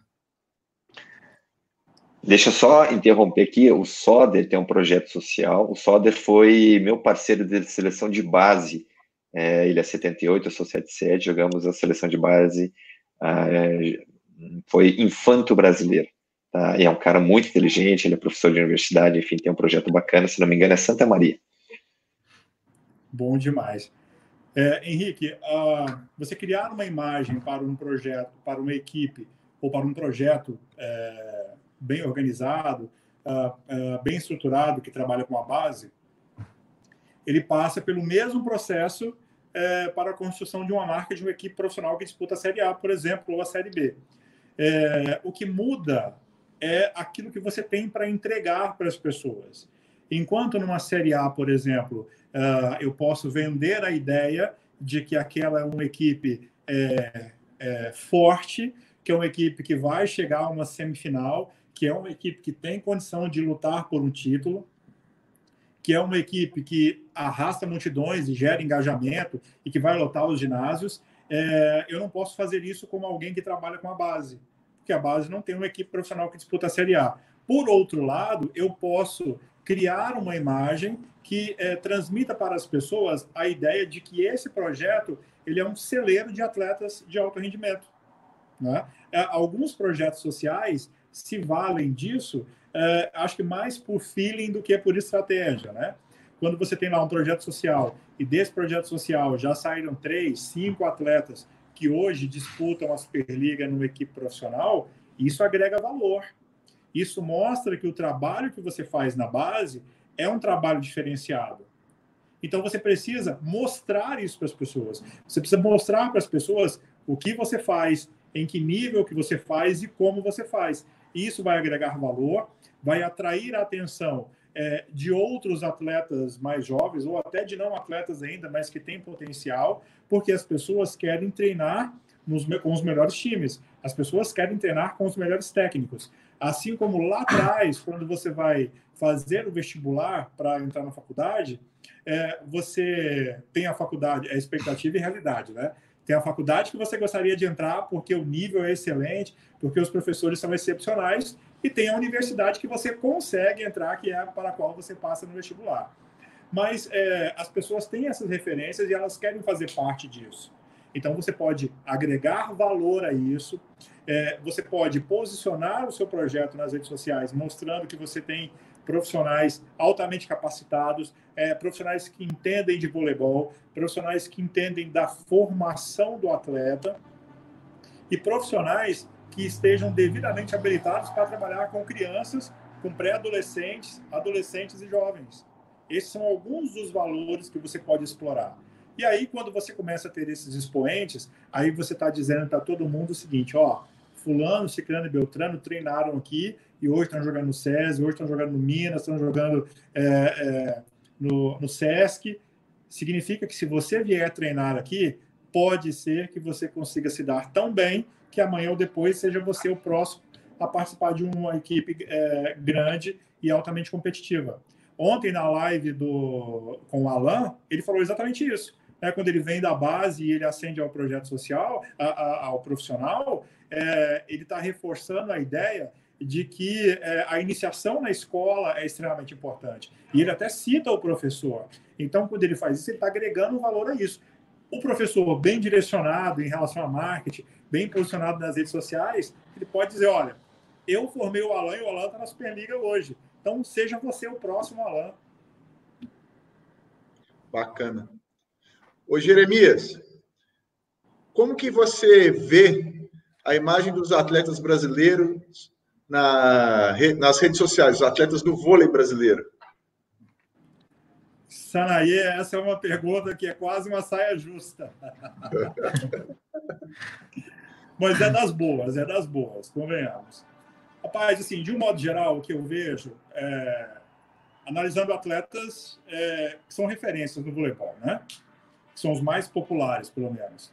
É, são profissionais que têm um tremendo de um potencial, boa parte deles, é, falam bem, são bem posicionados, jogam bem, conduzem suas vidas virtuais de uma forma tranquila até, né, sem cometer grandes gafes e tal. É, mas o que eu consigo é, visualizar é que essas pessoas ainda, na sua maioria pelo menos, elas ainda não despertaram para a possibilidade de olharem para suas carreiras, para suas marcas pessoais e encarar isso de forma empreendedora. Né? De pensar assim, não, eu sou uma influência digital no universo do voleibol hoje, eu tenho 30 mil, 50 mil seguidores, eu tenho um nível absurdamente alto de engajamento. Como que eu posso fazer isso funcionar melhor para eh, mim? É, funcionar melhor ao meu favor? Ah, eu posso estabelecer uma parceria com uma empresa de suplementos, por exemplo. Eu posso ser o embaixador de uma rede de academias, porque eu, como atleta de uma equipe de ponta, estou sempre viajando. Então, hoje eu estou em Goiânia, amanhã estou em São Paulo, semana que vem jogo em Belo Horizonte, daqui 15 dias eu jogo em Santa Catarina, e aí eu posso ser embaixador de uma academia dessas, e aí em cada um desses lugares eu vou fazer um treino lá, ainda que seja só para dar uma soltada, só para fazer um bícepszinho, só para fazer uma moralzinha. É uma possibilidade que você tem de começar a empreender com a sua marca, com a sua imagem, e de começar a ganhar dinheiro, inclusive, com isso. Né? E o que eu vejo é que no Brasil, de um modo geral, os atletas ainda não despertaram para esse potencial. O que eu vejo alguns fazerem são algumas questões que elas não são. É, eu nem poderia dizer dessa forma, mas para simplificar, elas não são necessariamente marketing aplicado. Por exemplo, você fazer uma presença VIP num evento, né? num, num desfile ou numa loja de, de imóveis, numa loja de material esportivo, é, isso não é necessariamente ter uma estratégia de marketing aplicado. Isso é um recurso que você pode explorar. Só que se você não tem um trabalho de marketing por trás, isso pode não gerar o efeito que você gostaria. Pode não gerar a possibilidade de fazer negócios através dessa parceria com aquela empresa. E isso é ruim para você, como atleta, é influenciador ali. Então, respondendo a sua pergunta, é isso. O que eu vejo é que alguns desses atletas têm um potencial tremendo, mas eu acredito que eles ainda não despertaram para isso que é o que o Marlon falou no começo, né? Sobre a questão da resistência a isso. A resistência a esse, esse novo posicionamento, essa nova postura. E tem várias coisas que levam a isso. É, por exemplo, a quantidade de trabalho que isso dá, porque você tem que gerar conteúdo, você tem que interagir com as pessoas, e isso é um algo a mais na sua rotina. Então, volto à história da forminha de gelo, né? Que todo mundo quer o gelo, todo mundo quer a fama ali, mas ninguém quer encher a forminha. Ninguém quer ficar respondendo mensagem o tempo todo, ninguém quer ficar produzindo conteúdo o tempo todo. Mas, da mesma forma que você busca um nutricionista fora do seu time, que você busca é um personal trainer, um fisioterapeuta diferenciado, ou um psicólogo para você se tornar um atleta melhor, né? criar todas essas estratégias e aplicar isso ao seu cotidiano pode ser extremamente proveitoso, inclusive financeiramente. É, Jeremias, eu queria te, te, fazer uma pergunta e estender ela também ao Marlon. É, que seria basicamente. Seria não, né? Que é assim, como que é a sua visão exatamente, tipo, dessa. É, não. dessa falta de, de, explorar, de exploração né, dos atletas no meio digital, assim, o, e o impacto disso no próprio mercado, você acha que, que se um atleta que se que consegue ter um, um trabalho de marketing bem feito, é, no próprio mercado dos atletas, você acha que ele tem mais chances? A sua visão e a visão do Marlon, assim, também. O que, que vocês acham sobre esse, essa relação? Eu acho que essa influência ela tem um peso tremendo no negócio. É, um pouco antes, alguém fez a pergunta aí sobre se o Dante é, a, contribuiu né, para o sucesso do Anápolis e para a abertura disso e tal. E a resposta foi sim, porque ele, como referência, um cara multicampeão, né, participou de uma equipe memorável aí, que as pessoas vão lembrar por muitos anos ainda, é, isso abriu portas. Quando um time de voleibol tem um atleta com esse peso, com esse nível de influência, é, para o time fica inclusive mais fácil é, conseguir patrocínios, por exemplo. Quando você tem um atleta como esse, é, esse atleta ele está o tempo todo na mídia. É, vocês que trabalham no SAD, o próprio Sanaê, o Marlon também sabe disso. Quando você tem uma equipe que está nas quartas de final ou na semi, que a imprensa vai dar mais atenção para a equipe, que vai deixar a equipe mais em evidência, a imprensa não procura o terceiro levantador. A imprensa não procura o terceiro ponteiro. A imprensa procura o atleta que está em evidência, né? o atleta mais renomado da equipe. Se esse atleta tem uma grande influência digital, óbvio que isso vai torná-lo ainda mais atraente, não só para o público, mas para o clube, para os patrocinadores e para a mídia de um modo geral.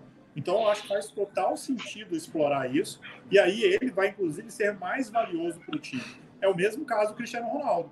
O peso que ele teve quando foi para a Juventus foi tamanho que o cara vendeu 520 mil camisas em três dias. E isso definitivamente não é para qualquer um. Ótimo, acho que isso calha com uma pergunta que eu fiz, o Jeremias acabou entrando e não respondeu ela completamente lá quando eu falei a, como é que era a visão dele em relação aos clubes brasileiros, né?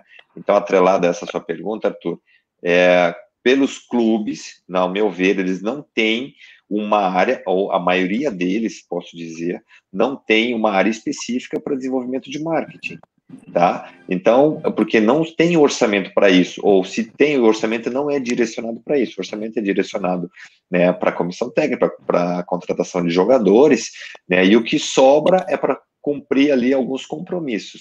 Então, acho que assim, é, o, o esporte, o voleibol em si, ele, ah, obviamente, a gente já paga um preço pelo nível de investimento, né?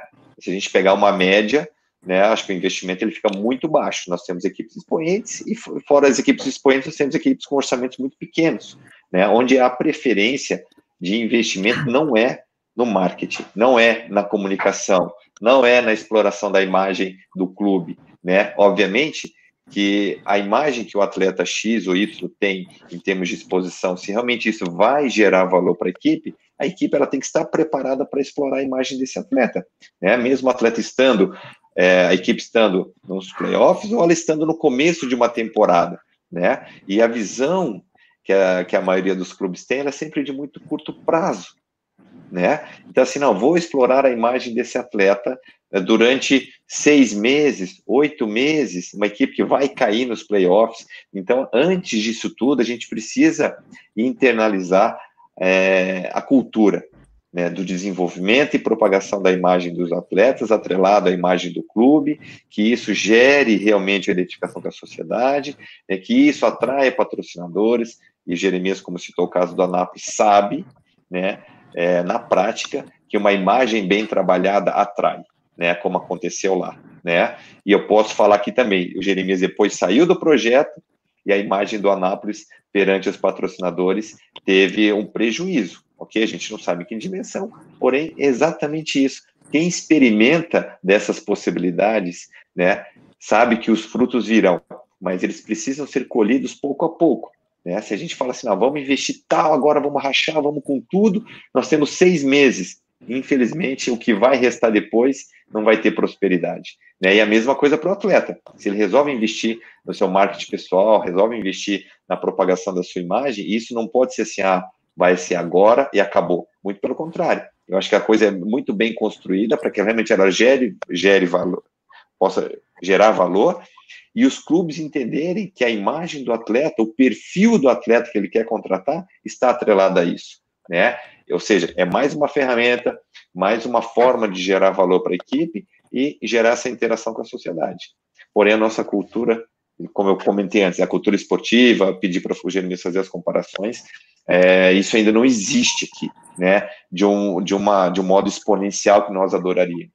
Eu falo isso com concretude porque sou atleta aí há 30 anos e não vejo é, nada excepcional dentro da, das carreiras de atletas, principalmente do voleibol, que demonstrem que existe uma possibilidade. Ah, o cara foi contratado porque ele tem uma repercussão de imagem muito positiva, ao contrário do que aconteceu com o Dante, que já tinha uma imagem muito positiva e foi elaborar um projeto, um início, enfim, isso gerou valor, gerou novas possibilidades e negócios, né? Então vejam só se isso é feito desde o começo. Sim. Só uma, e, assim, um parênteses aqui. Fica à vontade.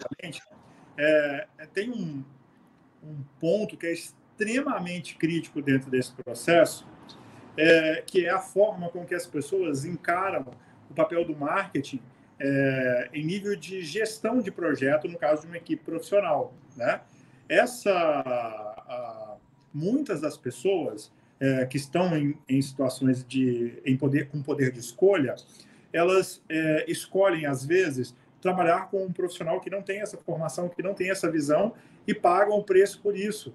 Porque essas pessoas costumam é, criar uh, conteúdo ali de uma forma automática, sem propósito, sem direcionamento, sem um porquê para aquilo, e isso é ruim para o projeto. É quase como você atuar de forma amadora. Vocês que são técnicos, quando vocês chamam os seus atletas é, num pedido de tempo, por exemplo, e você orienta sobre como ele tem que sacar no próximo, é, assim que voltar os atletas para a quadra, há um motivo, há um propósito pelo qual você fala, olha, eu quero que você saca na linha, eu quero que você saca no fundo, eu quero que você saca na 1 ou na 5, enfim. É, você tem um porquê disso. Né? Então, o seu atleta está tendo um direcionamento profissional, com uma visão profissional sobre aquilo. É, você não pode simplesmente chegar lá para o seu atleta e falar assim, não, saca aí e ele vai sacar de qualquer jeito, saca na mão do líbero, o líbero passa a bola redondinha na mão do levantador, e aí pau em cima do time. Isso não é inteligente, isso não é assertivo.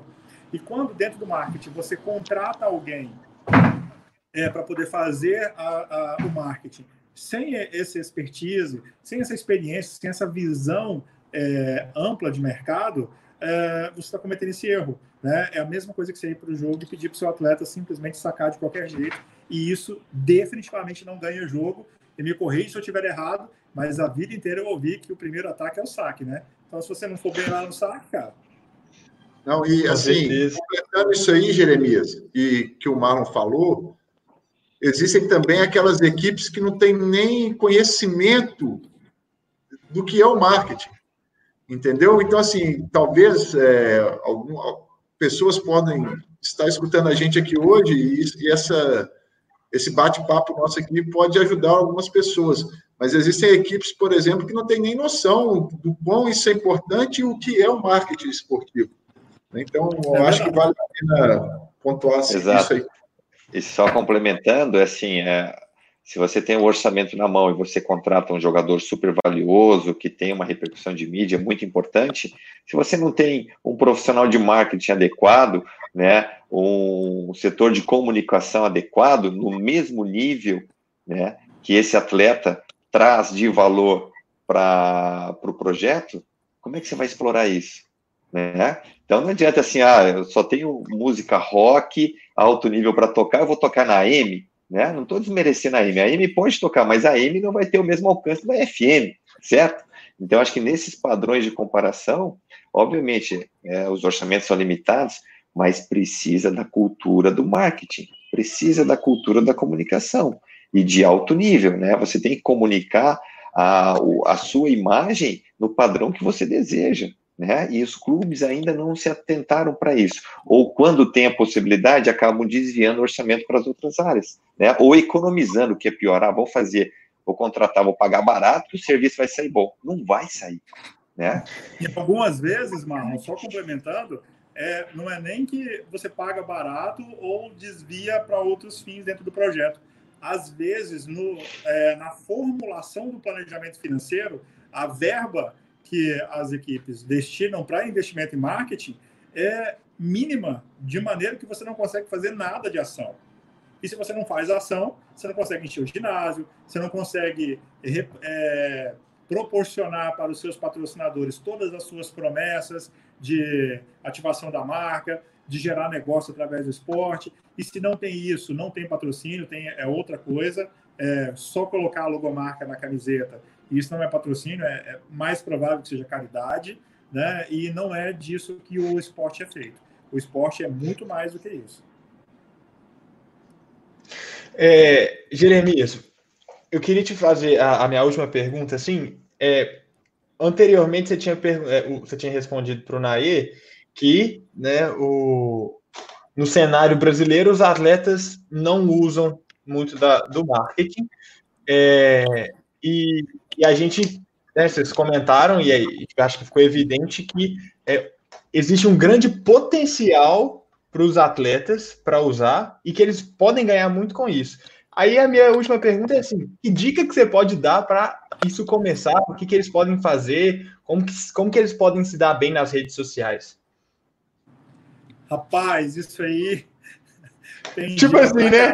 porque... Fala, que eu trabalho. Não, é tudo tão, é tudo tão embrionário que é, é, entre os atletas que toda e qualquer semente que você plantar vai germinar e vai dar frutos, né? É, o primeiro passo aí, eu penso, é, é, direcionar o conteúdo, né? Direcionar o conteúdo para o público que te segue, é, fazer aquele questionamento, né? O quanto isso é importante para as pessoas que me seguem, o quanto isso é relevante para eles, o quanto isso vai é, acrescentar e mudar a vida dessas pessoas. Esse é o primeiro ponto. Segundo ponto, gerar interação com as pessoas. Rapaz, eu conto nos dedos de uma mão, ainda sobram muitos dedos, os atletas que eu conheço que se dão ao trabalho de responder as mensagens das pessoas, sabe? E às vezes você acabou de fazer um jogo. É... Marlon é um desses, viu? É, às vezes você acabou de fazer um jogo incrível, né? Um jogo que você estava perdendo por 2 a 0 você estava tipo 10 a 1 para o time adversário no, no terceiro set, você foi lá conseguiu virar esse jogo, conseguiu ganhar o jogo por 3 a 2 e é um resultado extraordinário. E as pessoas vão lá e comentam: Olha, Arthur, é, parabéns pelo resultado do jogo, foi um jogo incrível, foi emocionante e tal. Que as pessoas não dão a mínima para isso, cara. Sabe, o atleta em si, o, o, o profissional da comissão técnica, não dá mínima para isso. Isso não tem a menor diferença do que no ambiente real alguém chegar para você, e aí, Arthur, tudo bem? E aí você dá um joinha virar as costas e sair. É tão deselegante quanto, sabe? Óbvio, não dá para você, se você tem um nível de engajamento absurdo, você posta um, algum vídeo lá, algum resultado de jogo, e você teve 500 comentários. Não dá para você responder todos, né? Porque você tem outras ocupações e tal. Mas nem por isso você deve deixar de responder, até porque isso é, vai gerando interação com as pessoas, vai gerando aproximação. Essas pessoas gostam de você, essas pessoas falam para outros: olha, eu sou fã do Arthur, eu sigo o Arthur no Instagram, cara, e toda mensagem que eu mando ele responde. Quantos atletas você conhece que hoje podem falar isso, exceto o Marlon ali, né? Quantos atletas? É, é, é, é são raros. Eu não consigo lembrar de um aqui que eu posso falar para você no vôlei agora, que tem essa postura, sabe? Porque as pessoas estão olhando para outras direções. Então eu penso, melhorar o conteúdo, começar a gerar interação com essas pessoas para elevar o seu índice de engajamento e a partir disso começar a promover algumas questões que possam é, é, potencializar ainda mais isso e funcionar em seu favor, inclusive financeiramente. Se você tem lá 200 mil seguidores, você tem um engajamento, posta um vídeo lá, tem 50 mil curtidas. Cara, tá perdendo a oportunidade de ganhar dinheiro com isso, sabe? E, e não é um dinheiro que você está perdendo é, quando, se você não faz. Mas se você faz, é um algo a mais que você está ganhando, que não fazia parte das suas contas e que vai reforçar para ajudar você a comprar o seu carro novo, ou para você só guardar na poupança, enfim. É dinheiro que está entrando e você pode usar disso se você for inteligente e esperto com esse tipo de coisa. Legal. Ó, eu vou, vou dar a última passada nas perguntas da galera aqui, porque nós já estamos quase uma hora e quarenta é, conversando, o papo tá bom. Quem. Se a gente, óbvio que a gente não vai conseguir responder todo mundo agora, mas já pegando o gancho do que o Jeremias falou, eu vou deixar o Instagram dos dois. Caso tenha alguma dúvida é, que a gente não conseguiu responder aqui hoje, primeiro sigam os dois, né? E aí manda uma mensagem lá que eles vão responder, porque eles já falaram que eles respondem. Então o Jeremias é o arroba Jeremias, né? Com dois Is. Sim. E o Marlon é o arroba Marlon Vôlei. Tá lá no Instagram. É, Marlon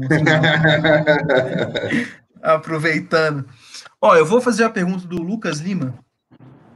Jeremias, na sua opinião, Quais estratégias de marketing podem ser adotadas para valorizar o voleibol, praia e quadra, enquanto produto?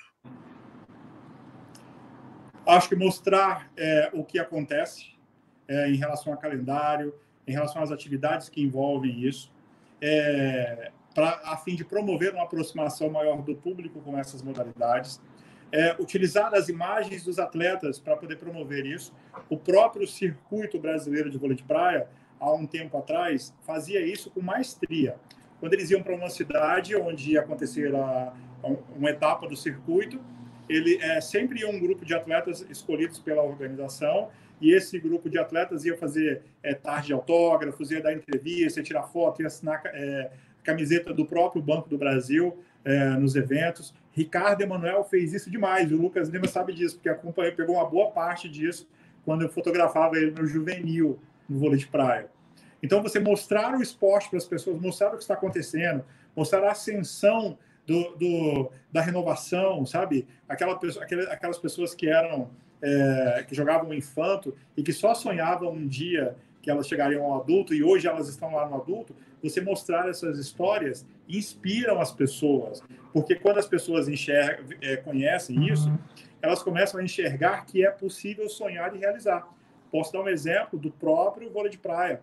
É, houve um tempo onde a gente tinha a dupla Vitor Felipe e Álvaro Filho, que eles eram é, sub-21, jogavam o circuito brasileiro sub-21, estavam no ranking principal do circuito brasileiro, que à época era o circuito do Banco do Brasil, e que assim, o nível dos meninos era tão alto que eles jogavam de igual para igual com qualquer um lá. Nem sempre eles ganhavam do Ricardo Emanuel, do Márcio, do Fábio e tal. Mas, assim, os caras, para ganhar deles, tinha que suar muito a camisa.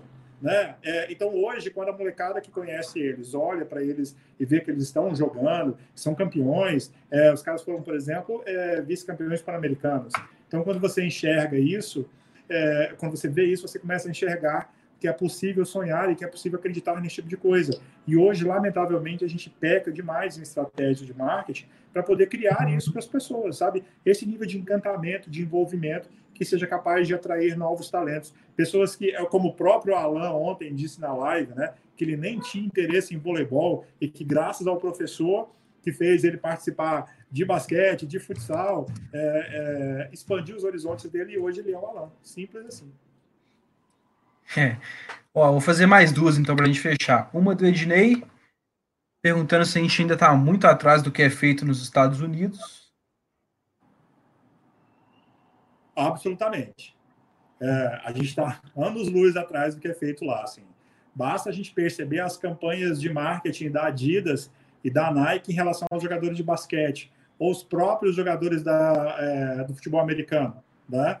É, é, é, tanta grandiosidade nas ações de marketing que essas pessoas fazem que é impensável hoje no Brasil a gente identificar um atleta do vôlei, ou do basquete, ou do handball, que você possa falar assim, não, eu vou trazer essa pessoa para cá e vou criar uma estratégia de marketing com ela no mesmo padrão do que é uh, do que é, é, feito com essas marcas nos Estados Unidos. É, e, e não é por falta de tentativa das empresas. Existem relatos de atletas brasileiros que são patrocinados por marcas, atletas é, profissionais que jogam na Superliga A, atletas que estão na seleção brasileira, que são patrocinados por algumas marcas é, diversas no mercado, e que assim, você sabe que ele é patrocinado pela marca X ou Y porque alguém do vôlei te contou ou porque você conhece o atleta, mas não porque você viu uma promoção no Instagram dele ou viu ele fazendo uma ação diferenciada no mercado ou algo do tipo. Né? Então, de fato, lamentavelmente, nós estamos anos luz atrás. É. Bom, para fechar, a última pergunta vai ser para o Marlon. É, pergunta da Esther. Perguntando, Marlon, se você acha que escrever sua biografia seria um bom produto de marketing. Ela acha que seria excelente. Esther, é, Esther é um anjo. Acredito que sim, mas é um projeto futuro, quem sabe. Oh, então fica no ar aí, Esther. Bom, já que a gente encerrou falando a última pergunta falando de livros, vamos para o nosso momento Leio na Rede. Só queria vai... aqui mandar, eu estou sendo cobrado de mandar um abraço ah. para o meu projeto social. Eu sou padrinho lá de Florianópolis, o Saca Essa, professor Guto, criançada, beijo para vocês. Ah, legal. É, então, é, posso fazer uma, posso fazer uma observação rapidamente? É, o Joãozinho, gigante, está perguntando se o marketing vai até o time ou se é o time que vai até o marketing, né? É, na verdade, Josi, quando há um encontro desses dois, coisas extraordinárias acontecem. É, o marketing até pode ir de encontro ao projeto, mas, como eu disse agora há pouco, é preciso que a gestão, que a direção do projeto tenha a consciência da importância e da necessidade de se ter marketing dentro da estrutura. Show. Bom, vamos para a indicação dos livros. É, Jeremias trouxe um livro aí para indicar para gente? Só um minutinho, por favor. Pessoal, eu tô com eu tô com umas leituras aqui que elas estão até meio atrasadinhas, porque nessa quarentena eu resolvi desenvolver um projeto pessoal que tem, que tem me tomado muito tempo, assim. Eu tenho feito é, uma mentoria de marketing para micro e pequenos empreendedores que estão passando uma dificuldade tremenda por conta da quarentena e eu estou tentando ajudá-los a atravessar esse momento. Assim, tenho tentado contribuir com eles de alguma forma e isso tem me tomado muito tempo. Às vezes eu fico tipo 12 horas em videoconferência. O Sanaê está aqui, que não me deixa mentir, que vira e mexe, ele precisa falar comigo, e aí ele, é, eu falo para ele, eu estou numa videoconferência, só mando isso, né? E ele já sabe que assim que eu conseguir, eu falo com ele. Mas é, eu estou lendo dois livros ao mesmo tempo, eu não sei quando eu vou terminar, mas eu vou mostrar para vocês. Um deles é esse aqui, Uma Vida Sem Limites, que conta uma história incrível de um cara que tira energia, tira motivação, sabe Deus de onde, viu? Vale demais a referência.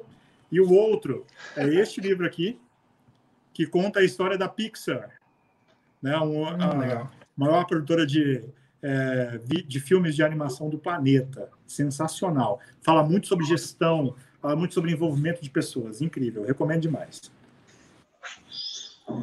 Vou eu? Vai, vai, vai lá, Mar. Vai lá, Aê! Citada.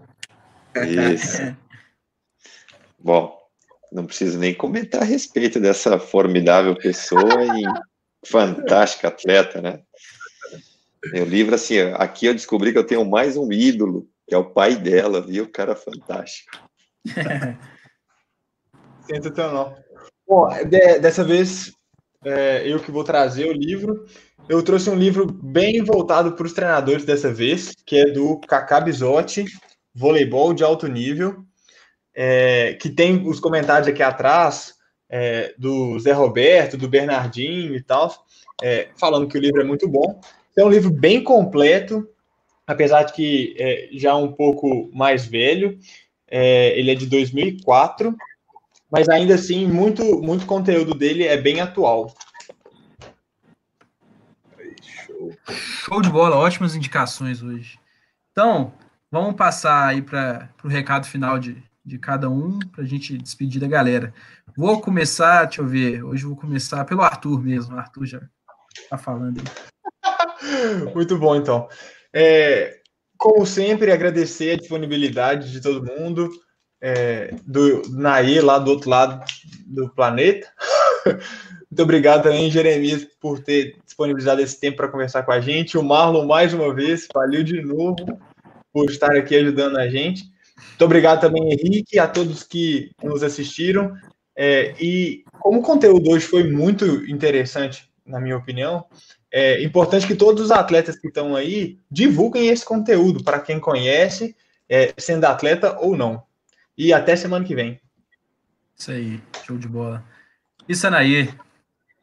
Pessoal, hoje a gente teve um bate-papo muito descontraído, mas uma grande aula aí de um conteúdo especial e eu acredito que muita gente que estava nos acompanhando ficou surpreso com a qualidade do conteúdo e o que esse que o marketing pode trazer para o esporte, né? E aí, só para adiantar, a gente já está nas tratativas aí com o Jeremias para trazer ele novamente, mas para falar do marketing diretamente aplicado aos projetos esportivos, né? Que teve muita pergunta aí da, da galera que trabalha com os projetos incentivados direcionado a isso. A gente vai trazer o Jeremias depois para bater um papo de como a gente utilizar o marketing, essa ferramenta, para os projetos esportivos. Beleza? Obrigado, Marlon, Jeremias. Até a próxima, galera. Show de bola. Passar para o Marlon, seu recado final. Senhores, obrigado mais uma vez pelo convite, pela oportunidade né, estar com vocês. É um aprendizado. Né? Então, essa foi a segunda oportunidade. Espero os próximos convites, estarei sempre à disposição. E a galera que acompanhou, é, realmente aqui na beira da quadra tem muito conteúdo positivo, é, muitas histórias né, que alimentam a nossa alma, enfim, e fortalecem o nosso espírito. Então, Parabéns pela iniciativa de vocês, parabéns pelas por essas lives, é algo engrandecedor para os jovens, principalmente, tá bom? Obrigado. Legal demais. É, Jeremias, por favor. Pessoal, é, quero agradecer a oportunidade incrível de falar sobre algo que eu gosto demais, que é sobre marketing. Sou muito suspeito para falar sobre marketing, que é, porque isso é, é, é paixão, assim. É, e é interessante observar como as coisas podem ser incrivelmente surpreendentes às vezes, né? Não foi nada combinado, é, e eu nem lembrava disso quando a gente conversou na semana passada sobre agendar essa live, e hoje é o dia do profissional de marketing, né? Então, quero registrar aqui o meu abraço a todas as pessoas que trabalham com isso de alguma forma, que gostam disso, que são apaixonadas por isso. É, me sinto realizado de viver isso, sabe? De fazer parte disso, de ter é, marketing na minha vida, de ter o vôlei na minha vida, não só o esporte, né? Mas ter o vôlei e me sinto muito privilegiado porque através do marketing e do voleibol eu tive a oportunidade de conhecer pessoas incríveis, como vocês que estão aqui na live, o Japa falou aí que a gente já é amigo já tem mais de 10 anos, cara, eu não tinha nem feito contas ainda, né, de quanto tempo isso aconteceu. Mas isso é bem legal e muito obrigado pela oportunidade, estou à disposição de vocês. E se alguém quiser fazer alguma pergunta ou alguma questão, estou à disposição no Instagram a qualquer momento, viu? Obrigado. Show de bola. Então, agradecer meus companheiros de bancada aqui de sempre, Sanaê e o Arthur. Agradecer o, o, nosso sócio, o Marlon, que já já está vindo e, e com certeza nós vamos convidar novamente. E o Jeremias, que a gente tem conversado muito nas últimas semanas. Deu, Acho que foi uma conversa muito boa. A galera que está assistindo, com certeza, muito conteúdo interessante. Para a gente aqui do canal, ele já deu também diversas dicas, ajudou muito a gente. Então, muito obrigado uh, aos dois. Obrigado à galera de casa que assistiu a gente mais uma vez. E na semana que vem, voltamos com, com um time de peso na semana que vem. Mas eu não vou divulgar ainda, não. Olha lá no nosso Instagram, que no final de semana a gente coloca lá. Beleza? Galera, Valeu, tchau, tchau. Até mais. Um abraço para vocês, até mais. Falou.